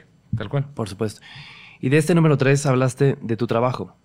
Pero antes de comenzar a grabar me decías como que realmente nunca has sentido que lo que haces es un trabajo. Ah, no me rompo la madre para hacer lo que hago porque lo disfruto mucho. Ya sabes cuando tu hobby se convierte en... en ¿Y sientes que ahí entra un tipo de culpa que te debería de, de pesar más para que sintieras va- un poco más de sa- satisfacción? Sí, bastante, porque eh, eh, en cuanto empezó como que a despegar un poquito más el tema de la, de la vida influencer, eh, me empecé a dejar llevar muchísimo más por las campañas que me caían, lejos de estarme preocupando yo por, ok, estoy haciendo este contenido para esta marca, pero en qué momento se va a tratar de yo hacer las cosas que a mí me gustan, en las que a mí me gustaría Te crecer. vuelves como un espectacular donde anuncias lo que Ajá, esa marca quiere. Exacto, güey. O sea, de que tú eres nomás el poster child de tal marca, de tal marca que va a tener esta promoción por un mes. Entonces, de repente, esas cosas pues son completamente efímeras, son muy bien pagadas, pero a fin de cuentas prefiero ahorita adoptar. Ahorita estoy comenzando a adoptar lo que viene siendo el modelo, yo, yo le llamo el modelo gringo, que es este, técnicamente prefiero, antes de la viralización, prefiero tener mi base bien establecida de seguidores, eh, ya sea por medio de Twitch, ya sea por medio de Patreon, pero que sea una base palpable. O sea, gente que está pagando por el contenido que está haciendo, ya sea por solamente ver su nombre al final de las acreditaciones de los videos eh, o ver este, alguna mención particular que se le pueda hacer por Twitch, hasta salir con el pinche letrero en Twitch, ¿sabes? O sea, a la gente le gusta eso y si es una manera en la cual yo le puedo regresar el gusto de ellos estar consumiendo lo que yo estoy haciendo, yo más que encantado.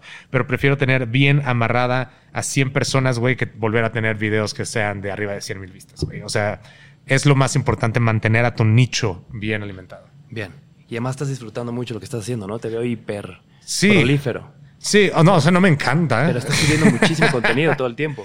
Sí, pero sí lo estoy haciendo y eso ha funcionado bastante porque mientras no estás conectando con la gente, por ejemplo, eh, de vez en cuando que me toca hacer eh, ediciones de mis videos en vivo, de repente la gente se queda así de, hora verga, este güey sí le está metiendo, sí pasa 12, 15 horas editando un video de 10 minutos, güey. ¿15 horas dijiste? Sí, a veces me aviento de entre 10 y 15 horas más o menos En un video. en un video. Sí, porque soy súper quisquilloso con todo lo que pongo con todo lo que hago. Hay veces en que sale más rápido y hay veces en que salen más lentos, pero sí, o sea, no hay una manera de, eh, fija de, de- de poder. No hay una manera en que puedo determinar una duración exacta de cuánto tardo editando un video, pero en lo que se escribe, en lo que se graba, en lo que se machetea, en lo que se hace postproducción, en lo que se sube, en lo que se publica en todas las redes sociales, son dos días enteros técnicamente. Por supuesto.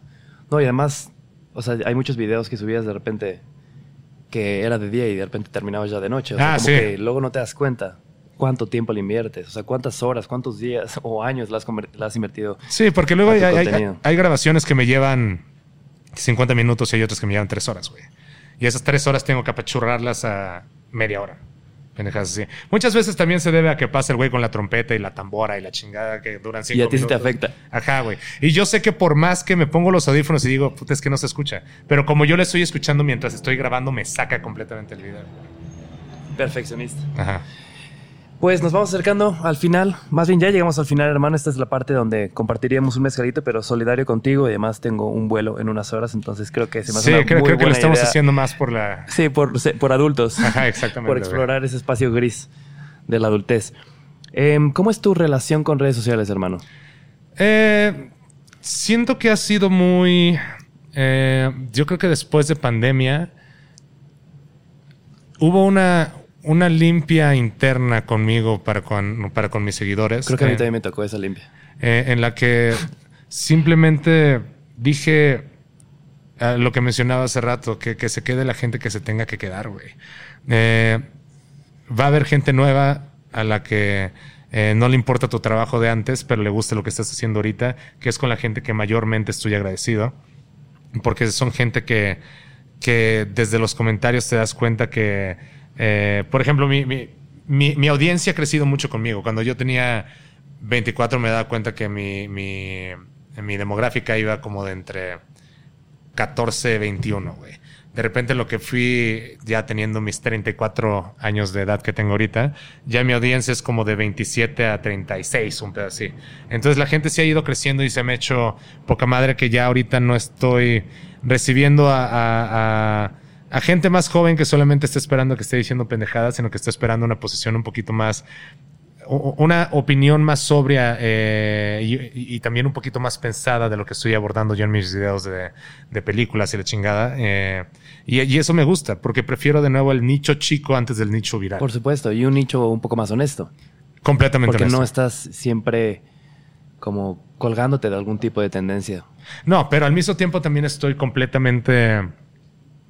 Eh, la palabra sería. Estoy completamente consciente de que la presencia en las redes es increíblemente importante. Por más que no me encante TikTok, me gusta estar ahí para responderle a la gente, este, por más que suba eh, solamente previews de mis videos, a veces respondiendo una que otra pendejada o blogueando un poquito.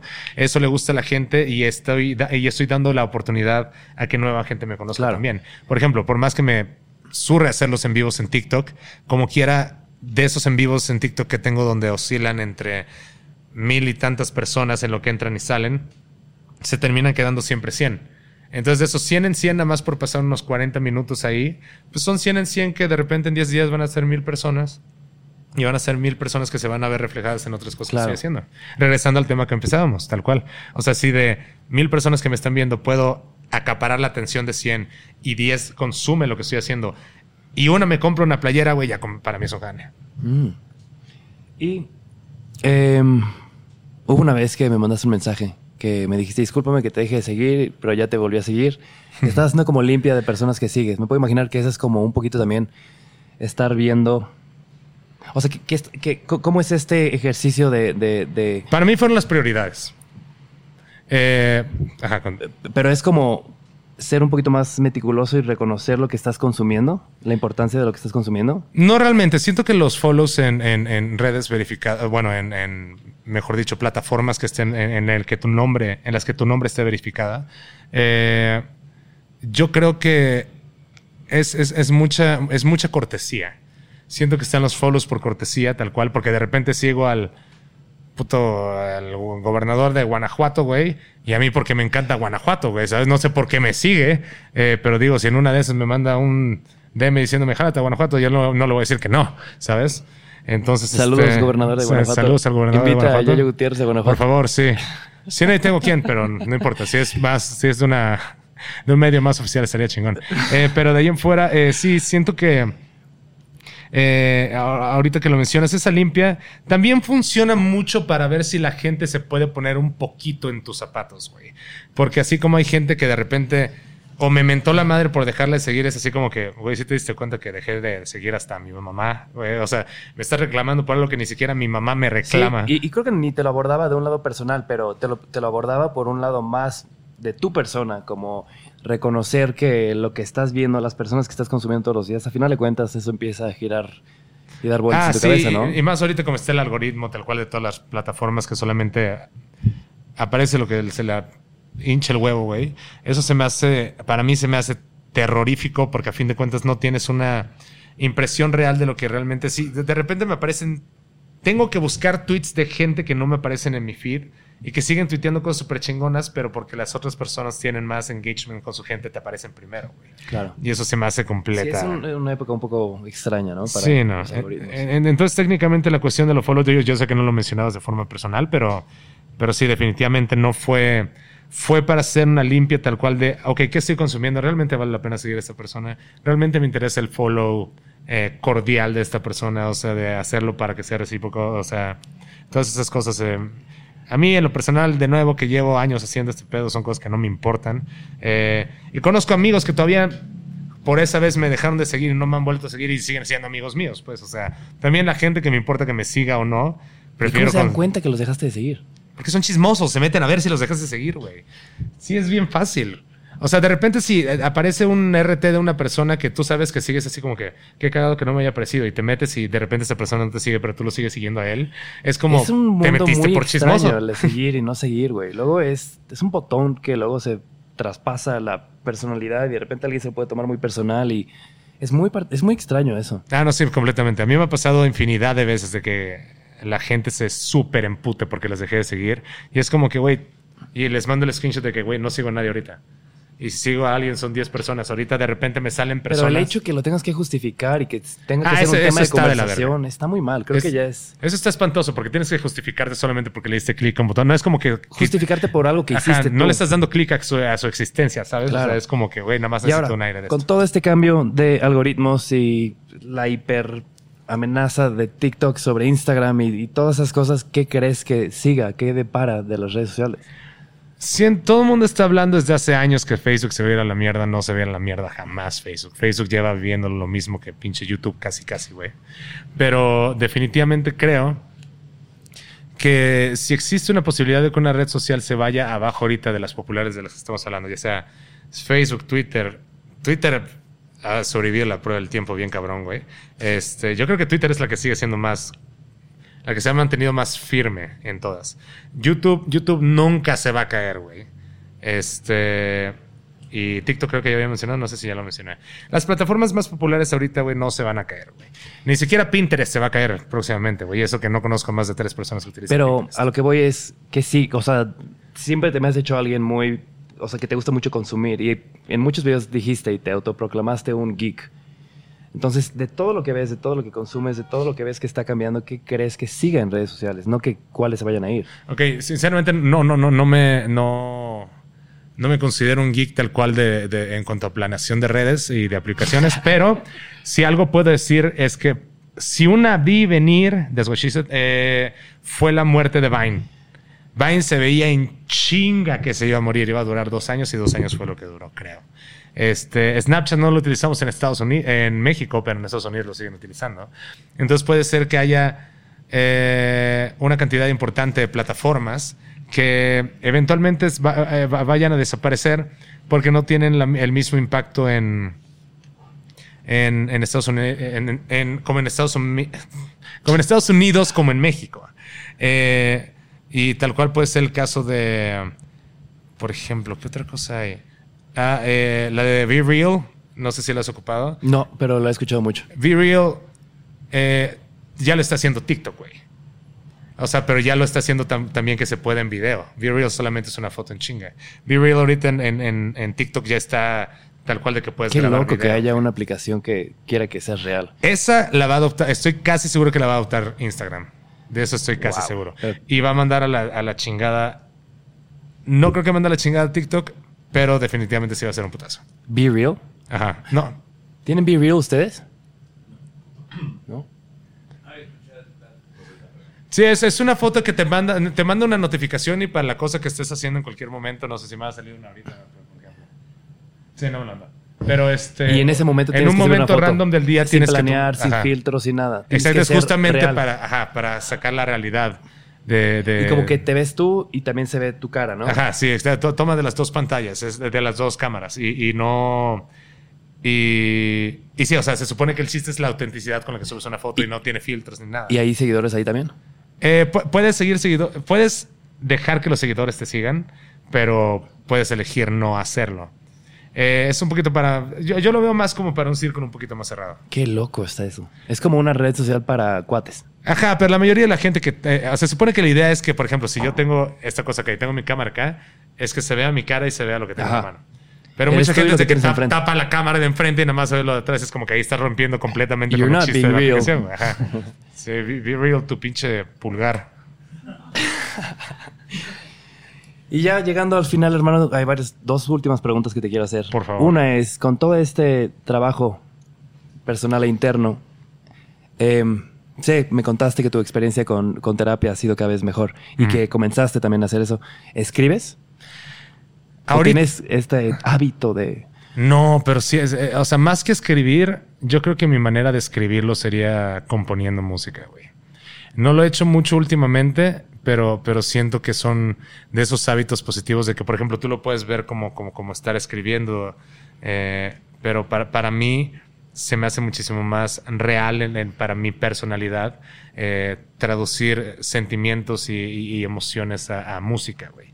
Es un músculo que tengo muy dormido desde hace mucho tiempo, pero espero eh, regresarlo en algún Y momento. encuentras ahí la manera de expresarte y sacar cosas que de otra manera no. Sí, completamente. Güey. Sí, porque la letra nunca ha sido lo mío. Este, pero, pero sí la música siento que es una manera muy práctica y efectiva de poder eh, expresar un poquito más.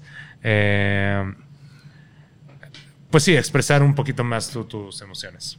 Chido. Y en este redescubri- redescubrimiento, ¿qué pedo? Parece como si estuviéramos borrachos, están resbalando las, Es la, la peda mental. la peda mental. Em, en este nuevo interés por, por ser sano, por dormir bien, por recuperar el sueño, ¿cómo es tu experiencia con los sueños? Tu relación con los sueños. Mi relación con los sueños, ah, es que depende, porque si cruzo melatonina con marihuana y con y con, con el pinche alprazolam no es la mejor combinación. Los sueños se ponen muy locos luego, están muy lúcidos. No que sean malos sueños, sino ¿Lúcidos? que ajá. O sea, los controlas.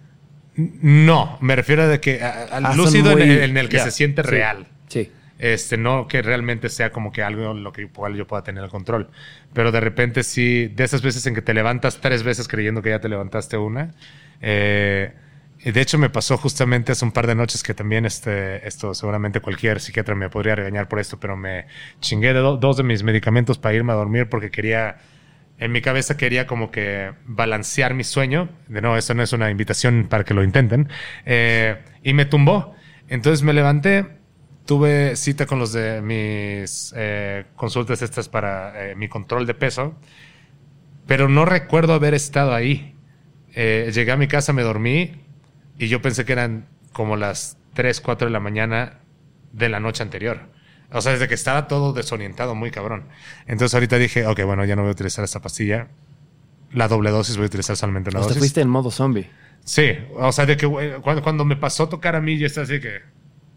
Y todavía me hicieron así de, de que me tuvieron que levantar, güey, porque sí estaba en un muy mal estado. Sí, necesito empezar a, con- a- a- a despegarme también de, lo- de los químicos para poder ayudarme a dormir, güey. Mm. Pero la, experiencia con los sueños, tal cual para dejar un poquito más corta la respuesta, eh, han sido buenos en su realidad. No, no ha habido como que ninguna.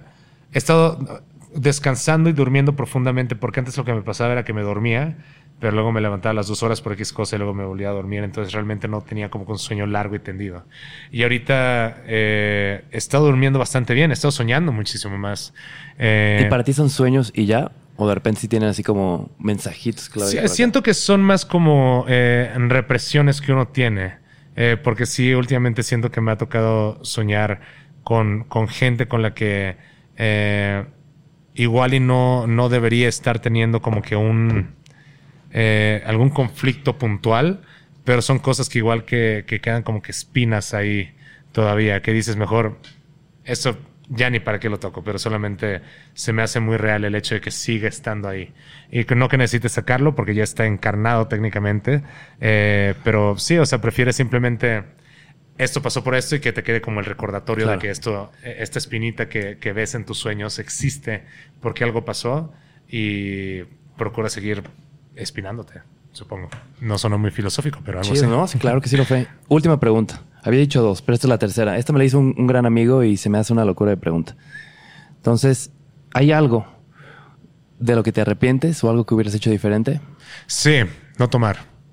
Y estoy siendo 100% honesto. Y no solo el no tomar del todo, sino que no... Bueno, más que eso, no fumar. Sí, es una pregunta muy difícil porque todo se, se, se, se inclina mucho hacia los vicios, güey. Que los vicios ya se vuelven una avalancha de malas decisiones, tal cual. Eh, el cigarro no, no tanto. Pero sí, en mi- yo creo que en mi vida social sí tendría que decir si tuviera que mandarle un mensaje a mi yo de hace 10 años que de por sí ya tomaba, a mi yo de 21 años le diría, no te sientes a ver Batman a las 2 de la mañana con una botella de Absolute Vanilla eh, con coca. Porque eso empieza Eso, una... es- eso suena cruda. Sí, lo fue, lo fue. Estuvo bastante fea. Pero de nuevo, no tenía nada que hacer más que tomar. Y Entonces, no tomar y no fumar. Eso es lo que harías diferente. Exactamente, sí, alejarme de los vicios, porque justamente siento que me hay muchos limitantes en cuanto a mi en, en cuanto a mi garganta, en cuanto a mi condición física y la chingada que sé que no sé que estaría en un muchísimo mejor lugar si me hubiera alejado de bastantes vicios. Mm. Entonces, sí, el, el, el, el de lo que me arrepiento tal cual es, es, es justamente haberme dejado llevar. No tanto el haber tomado, fumado, sino que el haberme dejado eh, llevar. Que ellos por- te controlaron a ti tú- y no al revés. Exactamente, que mi, que, que mi personalidad girara en torno a mis, a mis vicios. Bien. ¿Algo más que quieras agregar, mi estimado Yayo? Eh, pues, primero que nada, eh, como ya lo había mencionado anteriormente, eh, que soy muy agradecido de estar acá. O sea, siempre, yo creo que fue más por el set en sí, más de lo que hablabas. Sí, siento que, que- eh, es como tomarme mi foto en el sillón de Friends ahí en, en Warner. No sé si sigue ahí, pero se siente, se siente algo así. Y no, este, y ojalá y si es que llegase a existir una siguiente ocasión, ya con muchísimo gusto chingaros el, el, el mezcal a gusto. Eh, pero, güey, muy contento, muy contento. De nuevo, es de, es de las pocas veces, este, en lo que va de pandemia que, que me doy eh, la vuelta por un podcast. eh, y, y la verdad es que se siente muy chingón poder tener un, un, un cara a cara. eh, sí, hermano, porque además tienes cosas muy importantes que creo que muchas personas estaría chido que escucharan.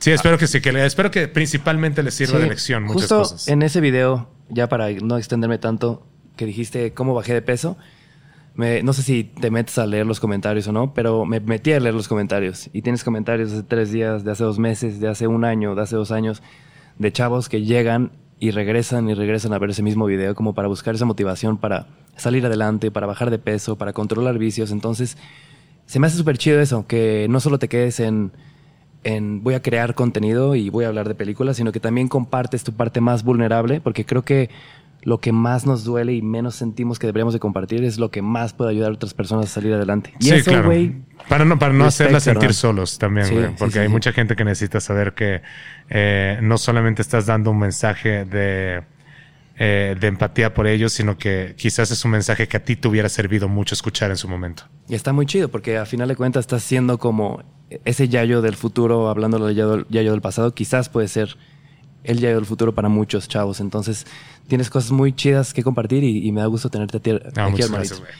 Pero bueno, Yayo Gutiérrez en todas las plataformas, TikTok, eh, Twitter, Menos Instagram, YouTube. Menos YouTube. ¿Cómo YouTube me- crees? Ahí es donde... ¿Ya no subes? No, sí, sigo, subiendo un chingo a Ah, YouTube. no, ahí es... No me revientes. Es No Me Revientes Sí. en YouTube. De ahí me pueden encontrar justamente en Instagram, tweet, eh, TikTok, este en, en TikTok. en tu Instagram, En Be Real.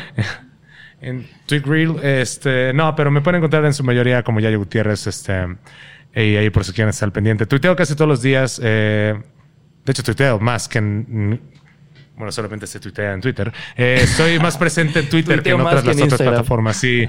De ahí, este, no les, eh, no quiero dejar pasar la oportunidad de recomendarles que ahorita estamos hablando de House of the Dragon y de She-Hulk. Yo sé que una es mejor que otra. She-Hulk obviamente es mejor. Eh, pero sí dense la vuelta para checar mis análisis que estoy haciendo respecto a Que esos son videos. clavados.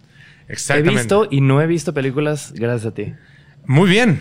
Y, y qué mal, porque uno tiene que formar su propio criterio. Por supuesto, pero pero, confío en ti. bueno. Gracias y nos vemos a la próxima. Muchísimas gracias. Hermanito. Qué vergazo con ese anillo, güey. El otro día, Sí. güey, me agarró la mano y me la apretó así como... Y dije, güey, es la primera vez que a mí me lastiman con mis amigos. Una de cal por las que van Gracias.